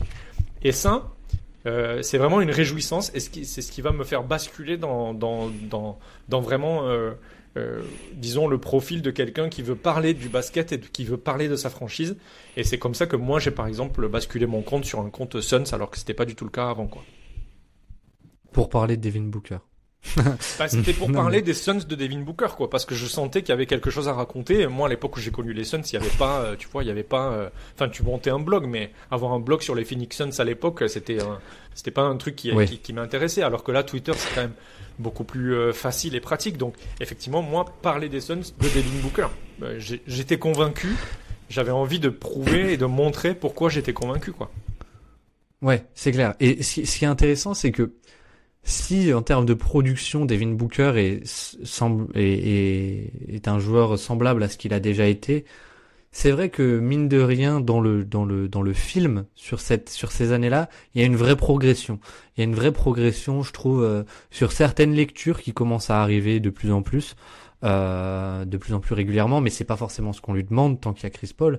Mais c'est surtout sur le côté défensif où tu as commencé à en parler, où Devin Booker euh, commence vraiment à devenir un, un, un, défenseur sur les lignes extérieures euh, qui n'est plus du tout négatif, euh, qui est même qui est, qui est même positif ces années-là. et, et je ne sais pas si tu es d'accord, mais c'est vrai que la production reste la même, mais il y a quand même une, une progression sur les aspects un peu un peu invisibles du jeu à ce moment-là pour, pour pour Devin Booker. Ouais, c'est la saison de révélation de Devin Booker comme profil all-around ou presque sur un terrain. Euh, alors il faut remettre les choses en perspective de l'effectif. On a la chance à l'époque d'avoir Michael Bridges qui est candidat euh, Deepoy.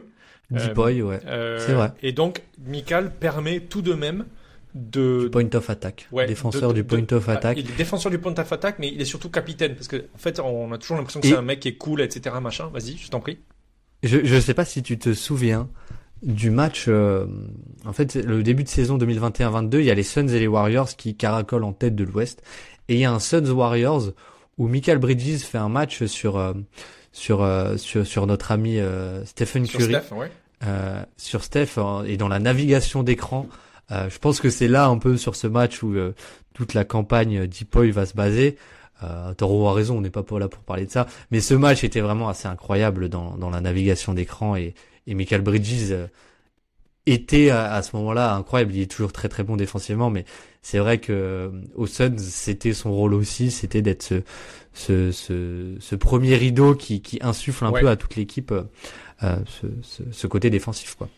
Oui, oui, oui. Je vais essayer de pas m'étendre sur Michael Bridges parce que clairement on pourrait faire un, un deuxième podcast. Mais euh, disons que ce que je voudrais expliquer, c'est que en fait, le, le, le fait qu'on réalise que Devin Booker commence à être un joueur vraiment two-way, euh, presque all-around, etc., parce que ça commence aussi à prendre du rebond et tout, en fait, c'est parce que le collectif autour de lui, et notamment l'apport euh, phénoménal de Michael Bridges euh, dans toutes les petites tâches qu'il a à faire sur un terrain, va lui faciliter la tâche de ce point de vue-là, à Devin Booker, mais aussi à DeAndre Ayton, et va permettre aux autres de prendre leur place, de comprendre leur rôle, sans que ce soit surdimensionné pour eux. C'est-à-dire qu'on va pas avoir besoin que Devin Booker surdéfende parce que à côté de lui, il n'y a pas un défenseur pour le couvrir ou qui va faire un second rideau, des aides, etc., etc.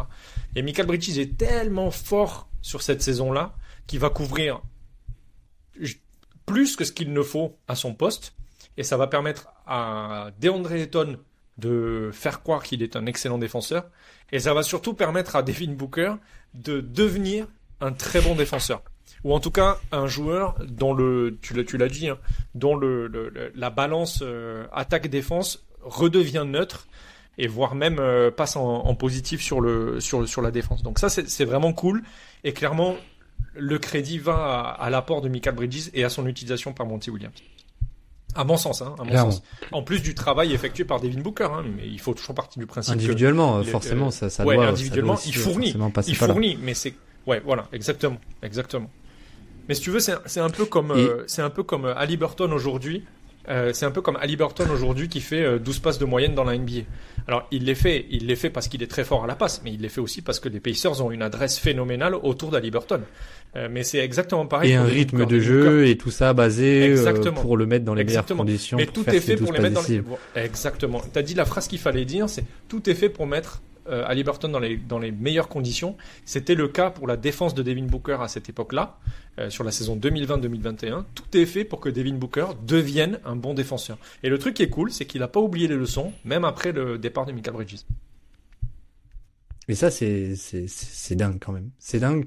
Euh, la progression est, assez cool, et assez cool. Euh, et il y a cet échec de 2022 contre les Mavs. Voilà, j'ai, j'ai envie de passer un peu, un peu rapidement là-dessus pour vraiment comprendre que en fait Devin Booker à ce moment-là, moi j'ai ce sentiment en tout cas de me dire ok, on a le produit fini Devin Booker, un bon défenseur euh, qui est euh, un, très fort scoreur, euh, très très efficace pour son poste, etc. Mais finalement avec du playmaking par séquence, mais plus un, un créateur ponctuel qu'un créateur qui va créer sur tout un match. Et mine de rien, sur la saison dernière, euh, on arrive sur la saison dernière, 2022-23, euh, et on commence à voir en fait que Chris Paul n'a plus euh, assez d'essence dans le moteur pour pour être ce créateur sur qui presque toute la création repose ou une énorme partie. Et Booker va commencer à avoir de plus en plus de responsabilités à la création. Il va commencer à être de plus à aller chercher en fait une, deuxième progression qui est complètement euh, inattendue. C'est-à-dire que ça devient un très bon driver. L'année dernière, il y a un vrai cap qui est passé euh, sur drive pour Devin Booker euh, et surtout sur les playoffs. Sur les playoffs, a cette série face à Denver où on se rend compte que bon, déjà, il rate pas un tir. il est sur des, des stades de pull-up complètement démente sa série de deux matchs, match 3 et 4 pour revenir à 2-2 dans la série, même le 5 qui est complètement dingue, euh, si je ne dis pas de bêtises, mais surtout le 3 et 4 où il rate vraiment pas un tir, c'était complètement lunaire. Et au-delà de ne pas rater un tir, c'est là où vraiment moi c'est ça qui, m'impressionnait, c'est qu'en fait Devin Booker, on lui a envoyé plusieurs types de couverture, du drop et du edge aussi notamment, et Devin Booker a réussi à, commencer à faire des lectures très avancées ou au moins euh, avancées face à face, face à ces Nuggets où euh, bah, il fait une skip pass. Et en fait c'est le seul joueur de cet effectif euh, quand Chris Paul est blessé capable de faire ce genre de lecture de skip pass pour trouver des des, des, des shooters dans le corner. Et moi il y a eu cette prise de conscience tout au long de la saison et vraiment avec cette confirmation pendant les playoffs où je me dis mais waouh, Devin Booker est peut-être encore en train de progresser sous nos yeux et de, de passer un step. Et c'est, et c'est, c'est déjà de un complètement kiffant parce que inattendu. Et, voilà, de deux, c'est complètement inattendu. Et ça le rend de, ça le rend assez, euh, euh ça, ça, pardon, ça rend le joueur Devin Booker encore plus valuable qu'il n'était déjà. Et ça le fait passer vraiment dans une autre caste, je trouve, à ce moment-là. Et euh, bon, les Suns ne passent pas parce qu'il n'y a pas forcément ce, il y a un manque de spacing, y a un manque de profondeur d'effectifs, etc., etc. Mais sur Devin Booker, je trouve qu'il y a un vrai step qui est passé à ce moment-là, euh, avant qu'on arrive sur la saison qu'il est en train de nous pondre. Mais tout au long de la saison, malgré sa blessure, euh, on voit une vraie progression dans le jeu et, et avec en point d'orgue cette série contre Denver. Moi, je vais, je vais être très franc avec toi. Je, à la base, je suis pas un fan de Devin Booker, euh, au sens où je, j'ai pas, je, j'ai pas été foudroyé dans, dans mon supporterisme euh, par Devin Booker, euh, qui m'a recollé aux Suns. Euh, je viens d'une génération euh, d'avant. Pas comme Michael Bridges, quoi. Voilà, je suis beaucoup plus fan de Michael Bridges. Je suis aussi beaucoup plus fan, même à l'heure actuelle, tu vois, de gars comme euh, Tyrese Halliburton, etc. Mais aujourd'hui, à l'heure actuelle, Devin Booker reste et, est un de mes joueurs préférés. Mais à cette époque-là, il ne l'est pas encore. Je sais même pas si à l'époque je le mettrais dans mon top 5 de mes joueurs préférés, tu vois. Mais il va se passer quelque chose que tu as très bien décrit rapidement. C'est que, en fait, à cet été-là, euh, on sait, il y a un problème avec des André Ayton dans l'équipe, etc. Machin. On sait pas trop de quelle nature c'est. Il y a les, rumeurs avec les, les, Pacers, le contrat, tout ça. Bon, il arrive dans l'équipe. Il y a Kevin Durant qui, à l'été, dit aussi je veux rejoindre les Suns. Finalement, il commencera la saison avec Brooklyn, etc., etc. On attaque la saison en bombe. À la fin du mois de novembre, DeAndre Ayton est joueur de la semaine. Monty Williams est, euh, coach du mois et Devin Booker est coach de ce début de saison et pardon est, meilleur joueur de ce début de saison. Euh, ah le lapsus.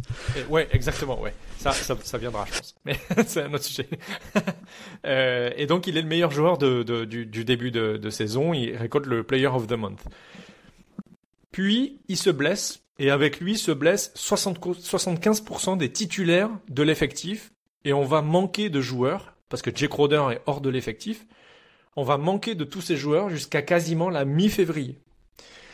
Du coup, ça nous fait un trou de décembre, janvier, février où on n'a pas l'effectif qui doit se rôder pour, euh, euh, euh, accélérer la dynamique de sa course au titre.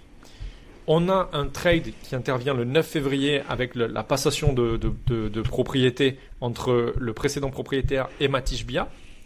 On a Kevin Durant qui débarque et on a deux des joueurs les plus essentiels dans le jeu à côté de Devin Booker qui s'en vont, Cameron Johnson, shooter élite, et euh, Michael Bridges, défenseur élite, dont on commençait à voir poindre depuis 3 à 4 semaines côté Suns les signes avant-coureurs déjà très élevés et très marqués de ce qu'il a ensuite produit au Nets. Donc nous, la fanbase des Suns, on était déjà au courant que Michael Bridges pouvait être une option 2 ou 3 d'une équipe contender. Et on a Devin Booker qui revient de blessure et on se dit, finalement, c'est peut-être possible, quand bien même cette équipe ne se connaisse plus, puisque il ne reste quasiment plus personne dans le 5. Et on a cette nouvelle équipe avec Kevin Durant. Alors, on se dit que Kevin Durant est un joueur plug and play, ça va être parfait à côté de Booker, etc.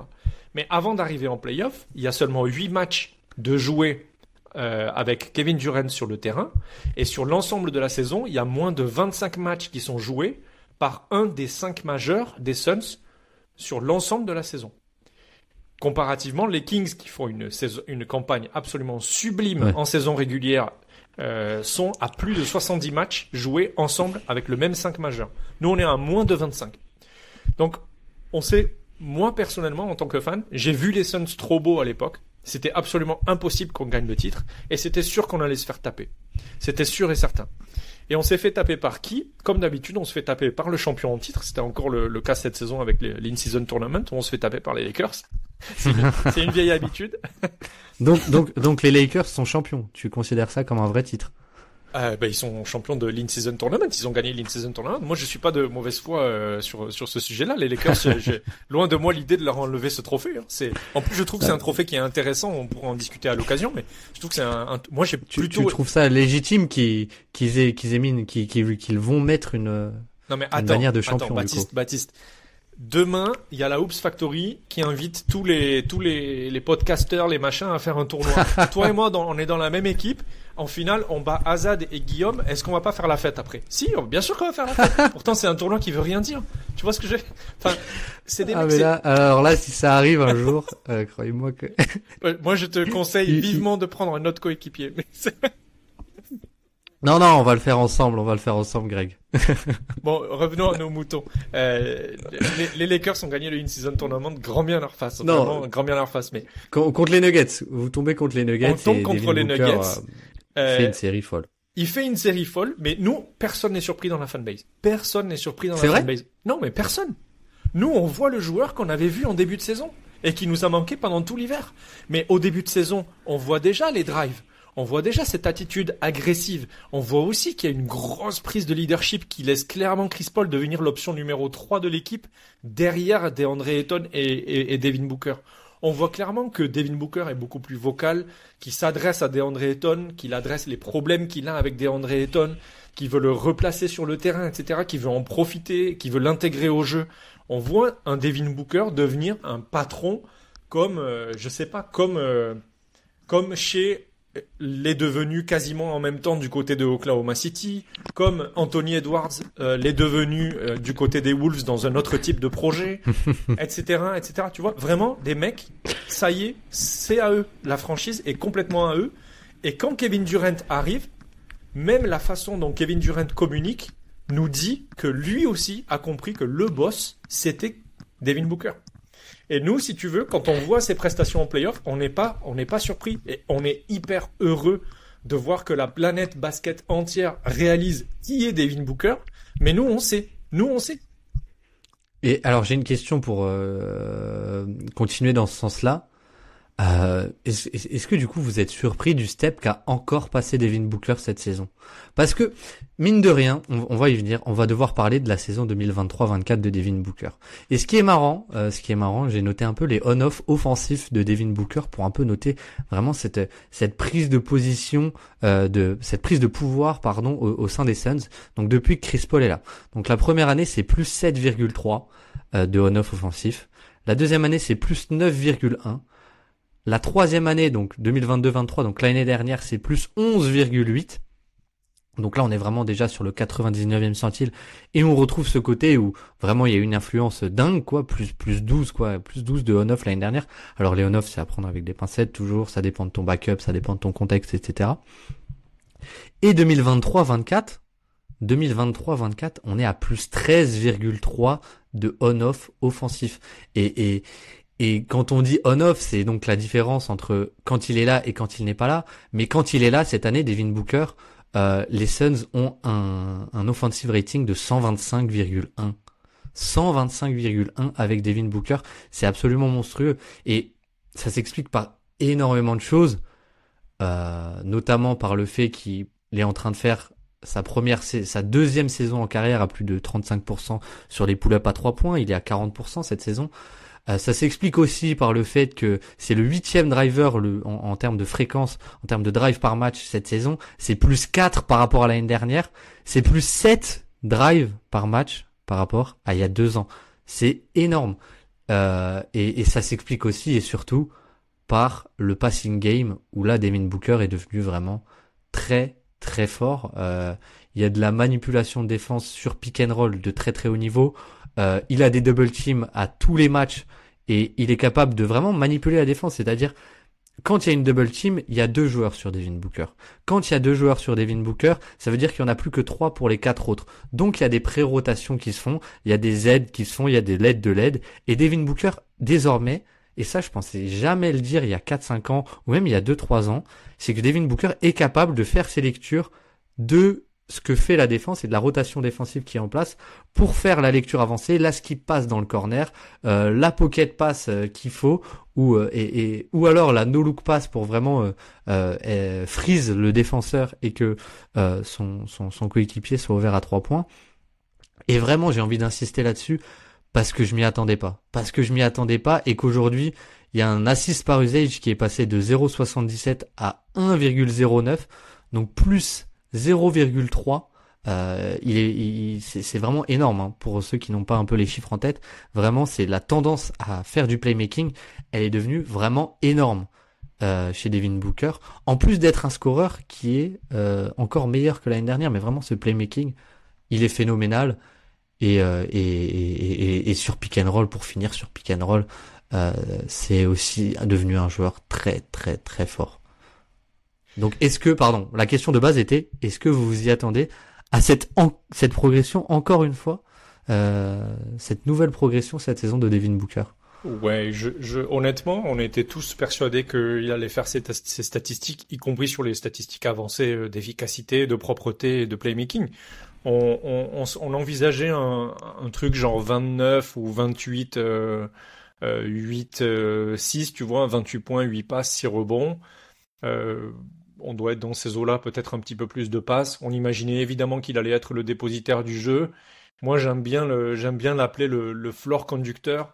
Tu sais, conducteur, c'est le, ce qu'on appelle les conducteurs en, en orchestre symphonique, c'est, tout simplement les chefs d'orchestre, tu vois. Et en fait, pour moi, c'est vraiment, euh, c'est pas un floor général, mais c'est clairement un, ouais, c'est clairement un chef d'orchestre dans cette équipe des Suns quand il joue.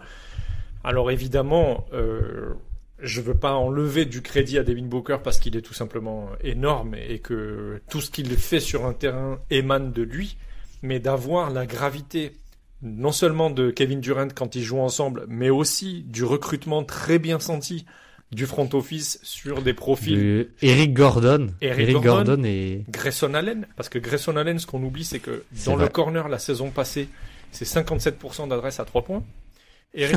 non mais tu vois, les gens sont pas recrutés pour rien.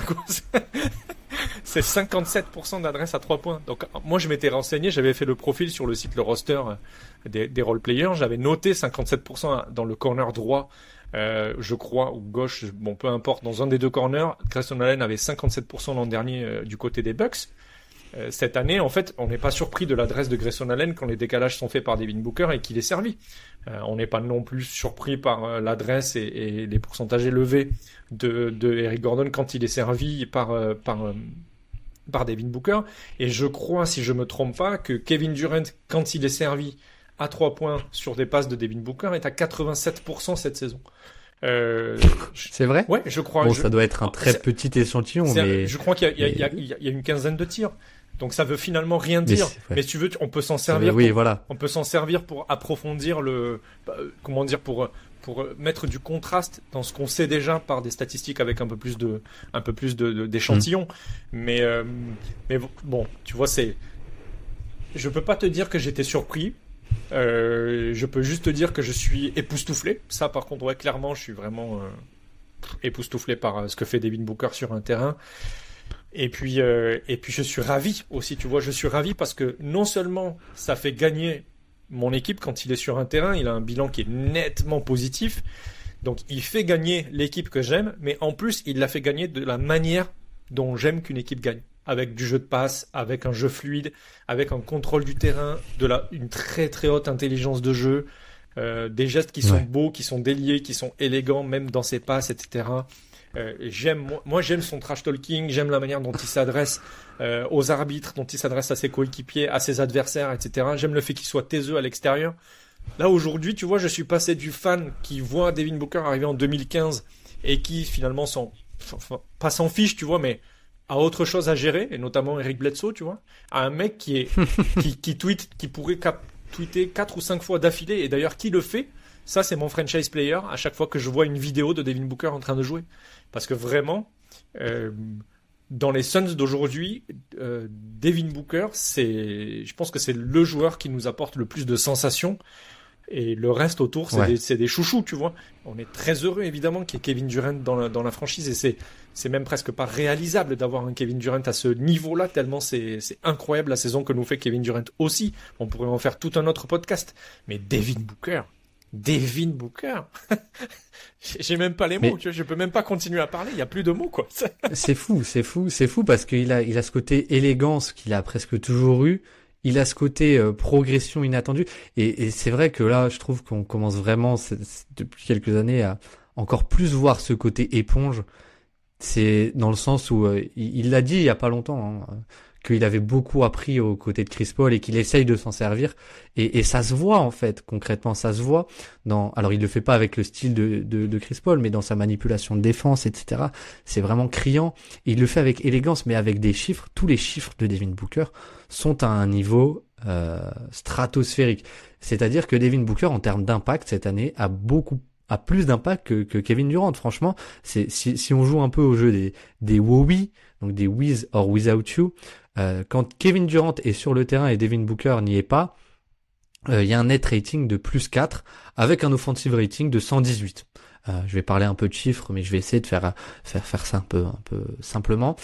quand les deux sont là, on a un net rating de plus 7,5 et un offensive rating de 127. Donc là, on a plus 9 en offensive rating et plus 3,5 quand il y a les deux sur le terrain. Euh, maintenant, si on prend que Devin Booker et que Kevin Durant n'est pas là, et eh ben en fait, tu as un net rating de plus 11 qui est surtout dû au defensive rating qui s'améliore grandement. Mais là où je veux insister, c'est que le euh, on parle de deux joueurs offensifs, c'est que l'offensive rating est à 123.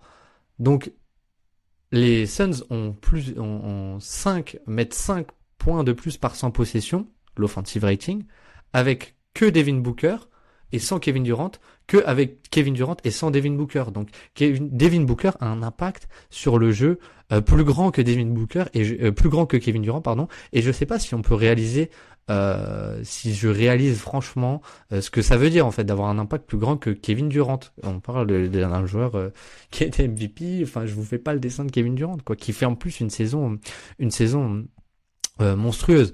Mais mais voilà tous ces chiffres, tous les chiffres que vous allez sur n'importe quel stat, site de stats, pardon, tous ces chiffres sont excellents. Même sur le, il y, a, une autre progression, donc à voir s'il arrive à maintenir son pull-up au-dessus de 35%, ce qui serait que la deuxième fois en carrière, hein, euh, pull-up à 3 points, ça c'est une idée un peu reçue sur Devin Booker, mais s'il arrive à avoir un, on, sait qu'il peut l'avoir, mais il l'a jamais vraiment fait finalement, d'avoir ce pull-up euh, euh, efficace à 3 points. mais même voilà, sur, sur la recherche de lancer franc, euh, il était à 126 de free throw rate plus, donc il provoquait 26% plus de lancers francs que le joueur moyen de NBA. Il est passé à 172. Donc voilà, c'est des chiffres euh, qui sont parfois un peu compliqués à comprendre, je vais comprendre, mais en gros, même sur provoquer les lancers francs, Devin Booker a progressé. Sur le pull-up à 3 points, Devin Booker a progressé. Sur les drives par match, je l'ai dit, il en fait 4 de plus que l'an passé et 7 de plus qu'il y a 2 ans. C'est, devenu un des meilleurs drivers de NBA. Et, et, si vous voulez, on peut parler un peu en, en centile. Euh, ben on est dans le centième centile euh, en usage. On est dans le 88e centile en efficacité. On est à 108 de, de true shooting plus. On est dans le centième centile en assist pourcentage. On, on, on, est quasiment dans le centième centile partout. C'est, c'est hallucinant ce qui est en train de nous faire Devin Booker cette saison. Et, euh, et, et, ça colle avec le film, comme tu as dit, où déjà il y a une élégance folle et il y a, euh, et, il y a, il y a, il y a, il y a beaucoup de choses en fait. Il y a, il y a vraiment énormément de choses. Et, euh, et c'est vraiment le capitaine de cette équipe. C'est lui qui, qui, qui imprime le jeu. Et euh, et finalement, c'est lui le meneur de jeu et c'est pas euh, Bradley Bill comme, comme certains.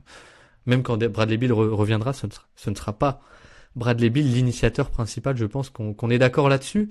Mais c'est intéressant ça, c'est que déjà avec euh, seulement Devin Booker euh, et Kevin Durant ou seulement Devin Booker, les Suns arrivent à être dangereux, à être performants, on va dire.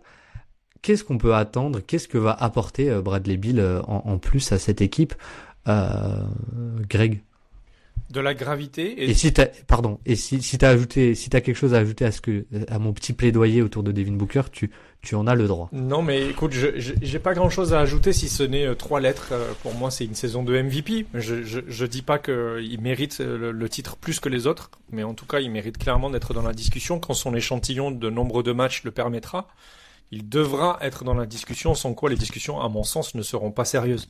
Euh, mais au même titre que d'autres joueurs, attention, je dis pas que si Devin Booker, est le seul. Oui, je dis pas que si Devin Booker, quand bien même il continue à jouer comme ça, euh, s'assure d'être le MVP. Nikola Jokic fait une saison phénoménale, D'Aaron Fox fait une saison phénoménale, euh, Joel Embiid fait une saison phénoménale. Il y en a plein d'autres. Shea euh, fait une saison absolument phénoménale et Oklahoma City commence vraiment à être, une, à être une équipe de haut du tableau et à mon avis euh, durablement, alors qu'ils ont des problèmes hein, dans leur effectif. Euh, Josh Giddy pour ne citer que lui, mais c'est un autre sujet et ça me concerne moins.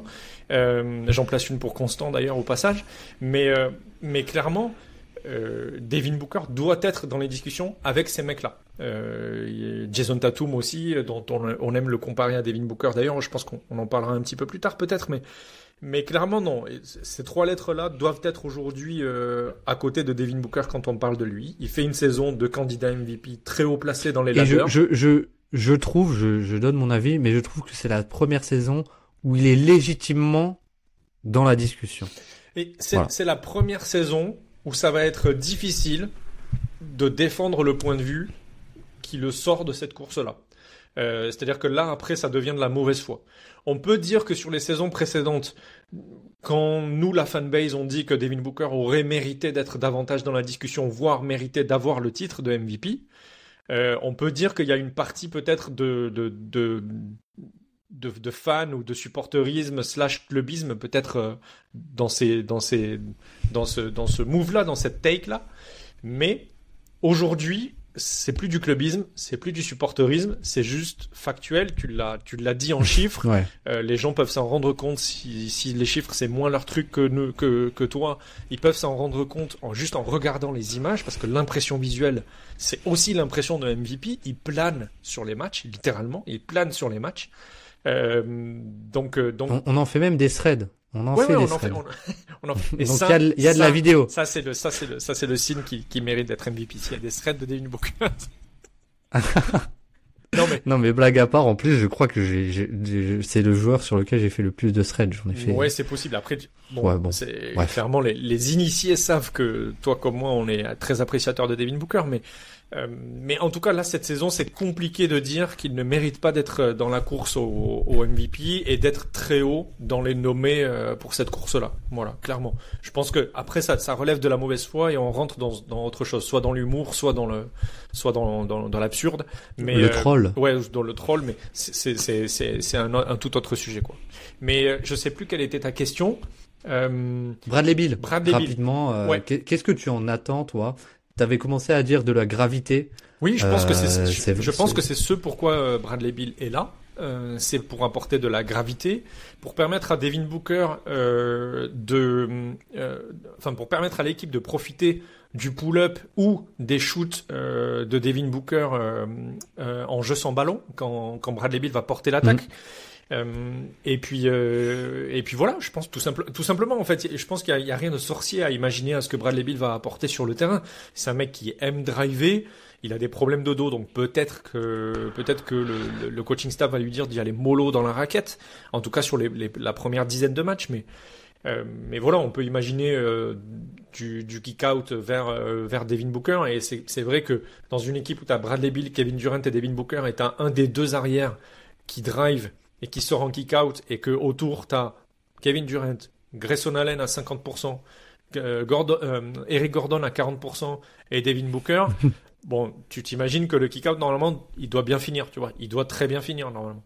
Donc ce qu'on attend, bah, c'est juste ça en fait, c'est une augmentation de l'offensive rating de manière euh, relativement euh, drastique, hein, vraiment un, un, jump je pense, de au moins 5 points de différence, tu vois, ce qui, ce qui nous amènerait très haut dans les classements euh, euh, de l'offensive rating de la, de, de, la, de la ligue. Et puis ensuite, euh, ça nous amènerait tellement haut dans cet offensive rating que le defensive rating devrait, deviendrait moins important pour nous. Euh, moins important parce qu'on sait qu'on a une liability en défense et notamment parce dans que tu auras le delta, le delta sera parce que tu as un delta qui te protège euh, de d'une défense de fer euh, que de toute manière tu vas casser parce que sur le terrain, as, tu vois, tu as, as, trois joueurs euh, extraordinaires portés par, euh, par Devin mm. Booker qui lui-même est dans la forme de sa vie. Donc moi j'attends ça de, de Bradley Bill, j'attends juste, j'attends juste, tu vois, j'en sais rien, d'un point de vue statistique, je dirais 25-5-5 et, et tu m'attaques le cercle, tu fais des kick-out, tu prends des shoots, des, des mid-range, peut-être aussi du, du, du, staggering, tu vois, de, c'est-à-dire cette, cette capacité pour les coachs ah, euh, Alors, est-ce que tu veux dire un lui, lui mettre des staggers ou, ou faire du stagger sur les minutes? Non, faire du stagger sur les minutes, c'est de ça de, que j'entends. Oui. Euh, oui, oui, ok, on, s'est compris. Ouais, voilà, j'entendais le. Alors, du coup, je vais utiliser le, le, le mot français, ça fera plaisir à, à, à Guillaume et du basket là. Mais, euh, donc, euh, un panachage des minutes des, des, de ces trois titulaires, Kevin Durant, Devin Booker et Bradley Beal, mais je pense principalement à Bradley Bill et Devin Booker qui devraient ben un peu se, se, panacher et se distribuer les minutes avec les avec les, la seconde unité. Voilà ce que j'attends de, de, Bradley Bill. Bah c'est exactement euh, le point sur lequel je voulais venir, c'est que euh, peut-être que si ce on-off est aussi important pour Devin Booker, c'est aussi, comme je l'ai dit, le revers de la médaille des on-off, c'est que quand il n'est pas là, euh, l'attaque s'effondre un, un, un, petit peu quoi. Et, et, avec Bradley Bill, ça te permet d'avoir un niveau un niveau constant euh, assez assez élevé ou un minimum, on va dire un plancher assez intéressant. Et oui, de la rim pressure, c'est intéressant. Bradley Bill a, a cette capacité d'être un, un, très bon driver. Et moi, euh, ce que ce que j'aimerais beaucoup voir aussi, on, on, le voit un peu parfois avec euh, avec KD, mais c'est des pick and roll inversés. Pourquoi pas Bradley Bill en poseur d'écran? Pourquoi pas Devin Booker en poseur d'écran? Ou alors bah, le cheat code utiliser euh, utiliser KD en poseur d'écran mais ils le font déjà un peu ouais. euh, et, et, ça ça peut ça peut vraiment être intéressant mais mais voilà vraiment un, un, un, pick and roll petit petit avec euh, avec Bradley Bill et Devin Booker. Alors c'est dans le sens que vous voulez, mais je trouve que voilà, ça peut être assez intéressant. Mais oui, je pense que le point principal pour euh, Bradley Bill, le gros gros plus, au-delà de la gravité quand ils seront tous les trois, c'est de pouvoir euh, décaler les minutes et d'avoir toujours un initiateur offensif de, de, de, bon niveau. Ouais, alors je, reviens à ce que tu viens de dire parce que c'est hyper intéressant. Moi, j'aime beaucoup la, tactique, mais euh, le, système principal euh, dont jouissent les, les Suns aujourd'hui avec Devin Booker, c'est un Spain pick and roll avec un nombre d'itérations euh, astronomiques derrière. Euh, je m'explique, c'était, on, on, part du principe d'un Spain pick and roll, donc un poseur d'écran et un deuxième poseur d'écran et le porteur de balle. Euh, si on a effectivement en poseur d'écran, comme tu l'as dit, Bradley Bill et Kevin Durant, là, ça va devenir très compliqué, d'autant plus qu'autour d'eux, on a Grayson Allen et on a Eric Gordon. Donc ça nous fait déjà 4, voire 5 potentiels euh, shooters, puisque Yusuf Nurkic serait dans la raquette à ce moment-là. Ça nous fait 4 potentiels shooters à haut niveau de pourcentage et d'efficacité, susceptibles de prendre le shoot à partir du déclenchement du Spain. Euh, l'arbre des possibles, il est euh, absolument extraordinaire. Infini. Il est infini et extraordinaire. Et, et, moi, en tout début de saison, euh, j'avais baptisé cet arbre des possibles parce que je le voyais, euh, si tu veux, quand tu vois le recrutement qui a été fait et que tu sais que c'est Bradley Bill mm. et Devin Booker qui vont être les moteurs de cette attaque. Moi, j'imaginais un truc qui ressemble, qui, qui m'a rappelé un peu le, le, football total des Hollandais de, de, de Cruyff. Et en fait, j'imaginais un basketball total où tout le monde va pouvoir poser un écran tout le monde va pouvoir driver, bah, tout le monde va pouvoir faire un peu le, c'est un peu le Thunder. Oui, c'est ça, exactement. C'est un peu la philosophie du Thunder. C'est la philosophie du Thunder de, de Denio. Denio, d'ailleurs, qui est, qui est un coach de ce point de vue-là, qui est hyper intéressant à regarder et à voir évoluer avec son équipe. Euh, mais, mais voilà, on a ce côté euh, basket total où tu vas avoir des arrières. En plus, honnêtement, Grayson Allen et, et Eric Gordon ont quand même des physiques de poseurs d'écran. Les deux ont du caisson. Oui, oui. Les deux ont du caisson. Et tu, tu même Josh Okogi, euh, etc. Tu vois, ça, ça, peut poser des écrans, il n'y a pas de problème, ça va pas bouger, quoi, tu vois. Donc, c'est hyper intéressant d'avoir ça. Moi, je trouve que ça, ça rend l'attaque très versatile. Alors, je sais que le terme n'est pas apprécié, mais euh, ça rend l'attaque... Polyvalent. Ouais, polyvalente, mais, mais surtout, euh, moi, ce que j'aime dans le terme français versatile, c'est qu'il y a une dimension de, de fluidité et de polymorphie. Tu vois, il y a vraiment un côté, à tout moment, oui. ça peut changer et partir dans une itération qu'on n'avait jamais vue ou qu'on ne pouvait pas prévoir avant. Et ça, je, je, c'est passionnant à regarder en tant que fan. Et par contre, ça doit être terrible à défendre pour les équipes d'en face. Ou à, ou à scouter, ouais. C'est clair, c'est clair que, infernal. Je que, Quand, quand, quand, tu te places dans cette équipe où, ouais, par exemple, tu, tu sors Youssouf Nourkic, euh, même s'il est intéressant sur du short roll, euh, pour mettre un, un shooter pur euh, par exemple Yuta Watanabe, je, je, dis comme ça, et que du coup tu peux run ce, ce, ces plays avec avec euh, KD et, et, Bill en poseur d'écran par exemple, c'est vrai que c'est assez fou. Tu peux avoir euh, un flare screen pour KD qui pop, tu peux avoir, enfin tu peux avoir tellement de choses quoi, c'est c'est dingue. et, et, et, et ce qui est intéressant, en fait, moi, j'ai toujours cette séquence en tête. Euh, c'est une séquence très précise. Je vais, avoir du mal à la décrire, mais sur les derniers playoffs contre contre les Nuggets, où en fait, il y a, euh, on met en place un, un, pin down pour pour pour KD, donc un système assez classique. Donc KD qui, en gros, a un, écran et, remonte euh, dans l'aile, euh, et après, il peut tirer, il peut faire il peut faire plein de choses, où il peut curl, etc. Et en fait, KD attaque tellement déjà, euh, occupe tellement déjà la défense que Devin Booker n'a même pas besoin d'écran et peut juste drive et il n'y a plus de protecteur de cercle. Et, et, et, je trouve que dans ce play que, que j'ai en tête, on retrouve un peu toutes les possibilités, c'est pas un Spain pick and roll, mais toutes les possibilités euh, de l'attaque euh, des Suns. Et, et donc c'est Vraiment, j'ai très très hâte que ça commence euh, ce trio. Ouais, moi il aussi, serait hein. temps, il serait temps. moi aussi, j'ai très, très hâte parce que on se rend pas compte encore du danger parce que les Suns sont en 12-10 euh, et que on a des joueurs, et tu citais Yuta Watanabe, qui sont en difficulté sur ce début de saison euh, en termes d'adresse. Tu vois, Yuta Watanabe n'est pas au niveau auquel on l'attendait. Qu'il était l'année dernière, oui. Ouais, c'est ça. Il est, il est, voilà, il est, il est pas dedans. On a Josh Okogi qui est vraiment, vraiment pas bon en attaque. Hein, on va pas se mentir, sauf sur les, sur quelques cutbacks d'or bien sentis. On a Jordan Goodwin qu'on attendait peut-être meilleur en se faisant un peu d'illusion, mais c'est surtout un un mec qui est là pour le hustle, les rebonds offensifs et une défense très agressive qui est du coup appréciable. On a Drew Eubanks qui est un peu, euh, tu vois, un feu follet dont on ne sait pas vraiment si euh, ça va être fantastique ou si ça va être neutre négatif. Mais on a ces trois gars avec Eric Gordon et Grayson Allen à côté. Et en fait, tout, tout est possible avec ces mecs sur le terrain. N'importe quel schéma peut trouver de l'efficacité et pas une efficacité moyenne. Il peut trouver une efficacité élite. Et ça, c'est vraiment kiffant. Mm.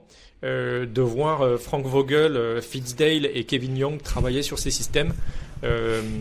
c'est vraiment kiffant, quoi. C'est vraiment kiffant. Je, suis bien d'accord. Et ce qui est intéressant, je pense qu'on peut, on peut, on peut finir là-dessus, mais c'est que c'est que tout part de Booker en fait. C'est que Booker, euh, t'as beau mettre ses plays en place, si tu n'as pas ce, ce, passeur capable de trouver euh, euh KD dans le bon tempo quand on lui met un flare screen ou euh, euh, le joueur qui roll ou le joueur qui cut, ça, ça, ça, ça, ne rime à rien et tu, enfin ça ne rime pas à rien, mais tu auras un rendement offensif bien moins intéressant. et alors, est-ce que pour finir, j'ai deux choses j'ai un petit quiz pour toi. Mais je crois qu'avant, tu voulais parler rapidement de Devin Booker en Elimination, en elimination Game. Ben, oui, parce que en fait, je trouve que c'est une question dont on parle souvent et, on a mis cette, caricature sur Louis. Euh, en fait, il, a deux caricatures sur le dos, Devin Booker, celui d'un chouineur et celui d'un mec qui se fait éliminer euh, systématiquement ou en tout cas qui produit pas en elimination game. Euh, c'est pas faux dans les deux cas, mais je comprends pas pourquoi c'est gênant quand c'est lui et spécifiquement lui.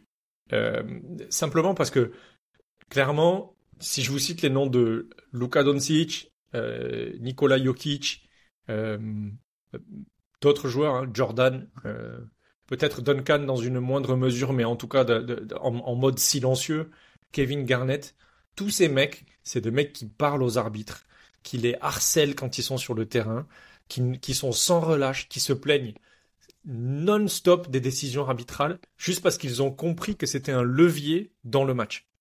Euh, et qu'ils font tout pour gagner.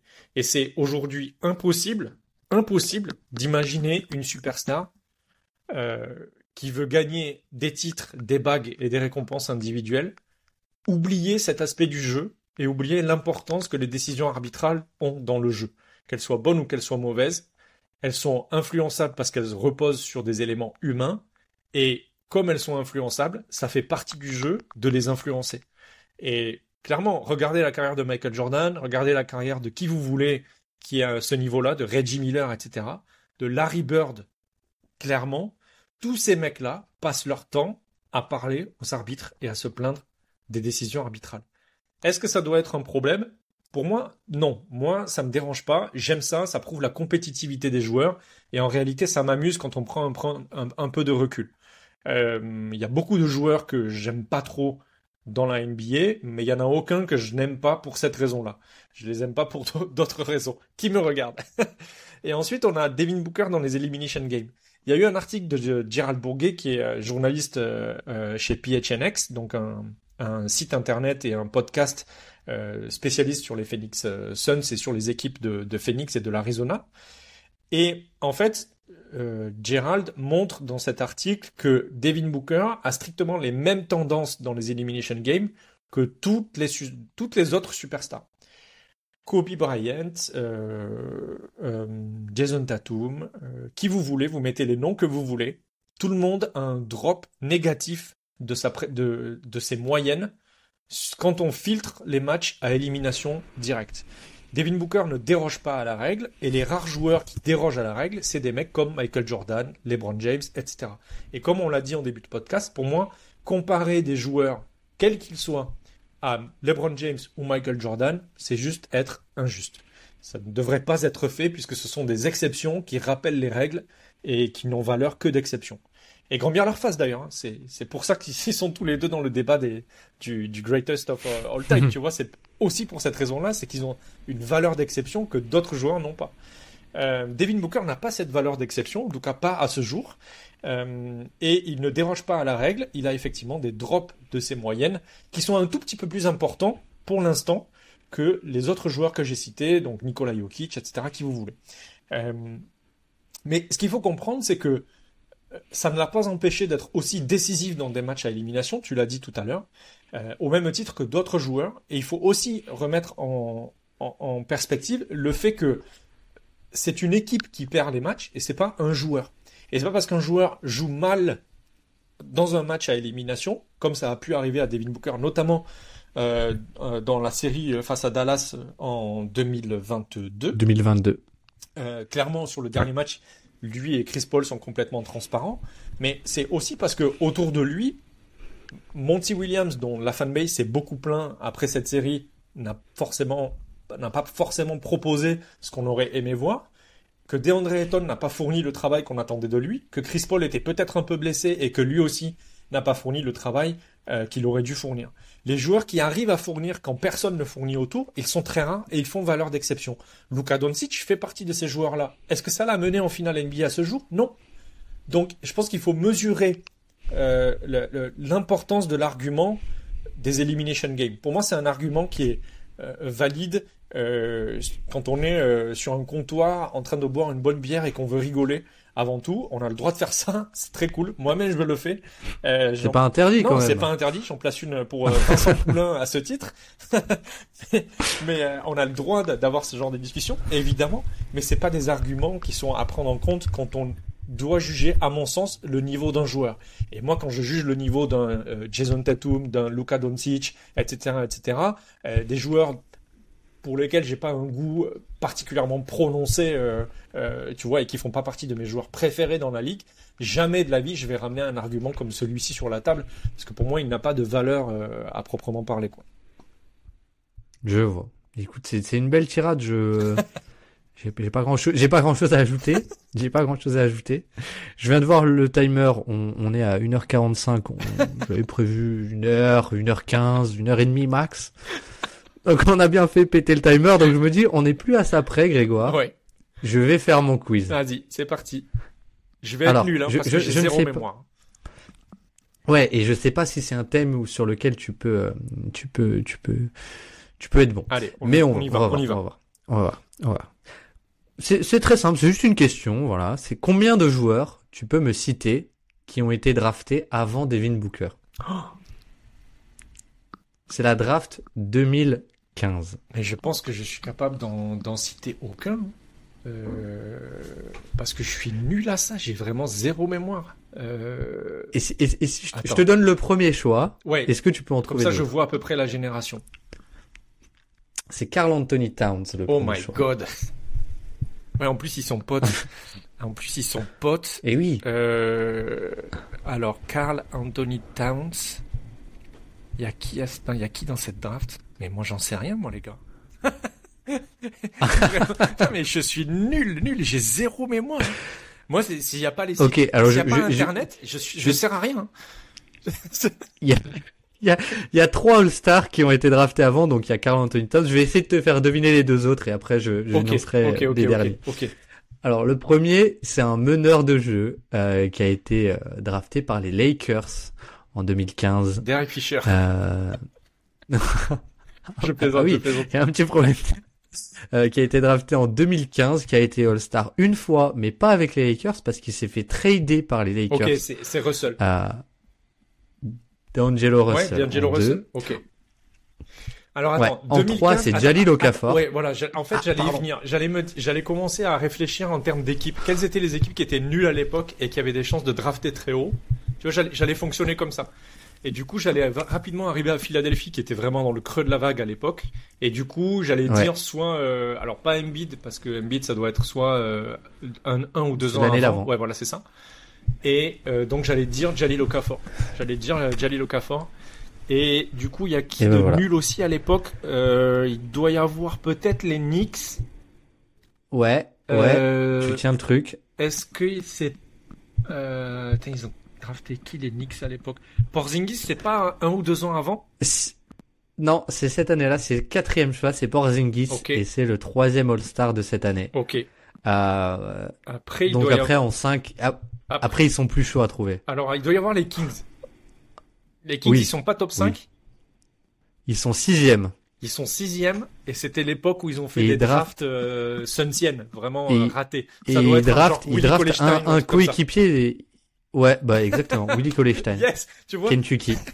Alors après, je me souviens de un pic, tu vois, maintenant ça commence à revenir. Je me souviens de un pic parce qu'il est, il est congolais et j'ai une attache particulière avec ce pays pour des raisons personnelles. Euh, Emmanuel Moudier au Denver Nuggets. Oui. Alors, tu sais comment je m'en souviens? Je m'en souviens parce que je suis tellement chauvin euh, par mariage interposé que que je le prenais dans tout à l'époque juste pour avoir un Congolais dans mon équipe. Donc j'avais Evan Fournier et Emmanuel Moudier sur le sur le bas court parce que j'allais chercher Fournier aussi euh, à l'époque. Euh, et après non, après par contre je suis incapable de te dire euh, qu'il y a d'autres. Hein. Euh... Bah en 5 du coup, on l'a pas dit mais c'est le Magic qui draft Mario Ezonia. Oh là là là Donc en 6, Willy Kolestein, en 7, Emmanuel Moudier. En 8, c'est les Pistons. Euh, je sais que c'est un joueur en qui je crois que c'est Flo, croyez très fort, Flotix, c'est Stanley Johnson. en neuf, les Hornets, Frank Kaminski, oh qui est passé au Sun. Ouais, mais en, plus, tu sais qu'il est, eh adoré dans la, dans la fanbase. Adoré dans la fanbase. Il y a eu un streak de 10-15 matchs là où il était super bon et c'était vraiment un régal. T'es dégoûté quand il a été cuté, mais bon, c'est un autre sujet. C'est un autre sujet. Andy, c'est un joueur que moi j'aimais beaucoup sur ses, parce que je suivais pas la draft à l'époque, mais euh, euh, je scoutais pas, je suivais la draft, mais je ne scoutais pas. Euh, c'est que j'aimais beaucoup pendant ses premières saisons, c'est Justice Winslow. Ok. Euh, en 11, Miami, non? c'est Miles Turner. Quoi, Miles, Turner, c'est la même draft que Devin Booker et ça part avant Devin Booker? Ouais. Ça, attends, ça, et ça en veut 12, dire que, ça veut dire que quand on dit oui, les Suns, ils auraient pu avoir Devin Booker et Tyrese Haliburton à côté. Ça veut surtout dire que les Pacers, aussi. ah là là, j'ai trouvé un levier de bataille contre les fans des Pacers que je déteste évidemment. Non, c'est faux. C'est une des meilleures communautés. C'est la famille. C'est la famille. La, vraiment la commu des Pacers, je, je les salue parce que c'est vraiment que de l'amour. Et en 12, c'est un joueur qui joue aux Kings actuellement, c'est Trey ah Lyles. j'allais te dire, euh, j'allais te dire Malik Monk, mais c'était, c'était, c'est impossible, c'est impossible. Malik, Malik Monk, c'est 2017. Ouais, d'accord, ok, C'est pas la draft ah. où il y a euh, Kentucky, où il y a Larry Jr. aussi et Kevin Looney, 2015. Parce que c'est deux gars que j'adore, euh, c'est deux pivots que j'adore, et je m'étais Nance Jr. et Kevin Looney, tout à fait, en 27. Je vais t'expliquer pourquoi je m'en souviens. J'ai vraiment une mémoire qui, qui est très très bizarre, mais c'est un autre sujet pour un podcast de psychologie. euh, Larry Nance et Kevin Looney, à l'époque où on parlait du trade de DeAndre Ayton, donc c'était les, ça devait être l'été 2022-2023. Euh, moi, je me renseignais sur les pivots, tu vois, qui pouvaient poser des gros écrans et avoir une dimension athlétique. Et clairement, Kevin Looney et Larry Nance Jr. répondaient à ces, à ces préceptes. Et donc, je m'étais renseigné sur eux. Euh, et, et, je m'étais souvenu qu'ils avaient été sélectionnés en fin de, en fin de premier tour. Quoi. Trop bien ce jeu. Est-ce que tu as une autre question? Parce que là, vraiment, j'adore. non, malheureusement, j'ai pas d'autres questions. Mais écoute, écoute, j'en ferai, j'en ferai sur, euh, sur X ou sur Twitter. Ça marche. Si, ça te Extraordinaire. Mais en tout cas, merci beaucoup. Merci beaucoup euh, Grégoire d'être passé avec grand euh, plaisir Baptiste c'était euh, c'était vraiment j'ai passé un très bon moment. On a évidemment dépassé l'horloge on a fait des overtime genre on est allé à 5 overtime on a joué 60 minutes chacun. Mais c'était vraiment un plaisir de, de, parler de Book de parler des Suns de cette époque là auquel je suis évidemment hyper attaché et toute la fanbase des Suns françaises c'est pareil hein, cette époque avec Michael Bridges Cameron Johnson c'est une époque bénie des Suns c'est un effectif que parfois on, on regrette un peu mais on est on est aussi très épris par par par ce nouveau euh, par ce, ce nouvel horizon qui s'offre à nous et ces chances de titre si on arrive à rester en pleine santé donc euh, c'était toujours cool de pouvoir en discuter euh, par le prisme de notre franchise player David Booker. en tout cas en tout cas on vous le souhaite la bague en tout cas on vous le souhaite. Mais non c'était c'était super cool on n'a pas vu le temps passer. J'espère que cet épisode vous aura plu, euh, que vous êtes peut-être resté jusqu'au bout pour pour le quiz ou, ou pour écouter euh, pourquoi Grégoire adore Kevin Looney et, et Larry Nance Jr. mais euh, mais voilà, on, on, a pris on a pris beaucoup de plaisir à le faire, à le tourner. c'est assez long, donc je m'excuse, c'était pas prévu, ça n'arrivera plus. Mais mais voilà, j'espère que l'épisode vous aura plu. on se retrouve très très vite pour le free flow du mois de décembre. On va parler des joueurs qui qui pourraient connaître leur première euh, candidature au All-Star Game et on fera la FAQ, la fameuse FAQ euh, que qu'un auditeur avait proposé. Donc voilà le programme pour la suite. Euh, J'espère que ça vous a plu. Je vous remercie d'être arrivé jusqu'au bout. Encore une fois, merci à Grégoire. N'hésitez pas à aller écouter Val et Hoop. Et moi, je vous dis à très très vite. À très ciao, vite. Ciao. Ciao.